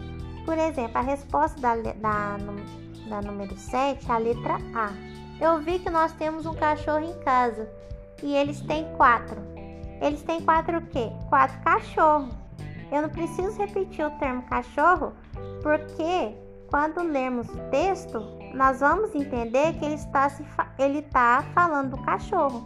Então, para não ficar aquele texto cansativo, eu não preciso, eu posso omitir é, é, alguns termos, tá? Eu posso emitir, omitir, gente, nem emitir não, omitir é, alguns termos que o entendimento vai ficar é,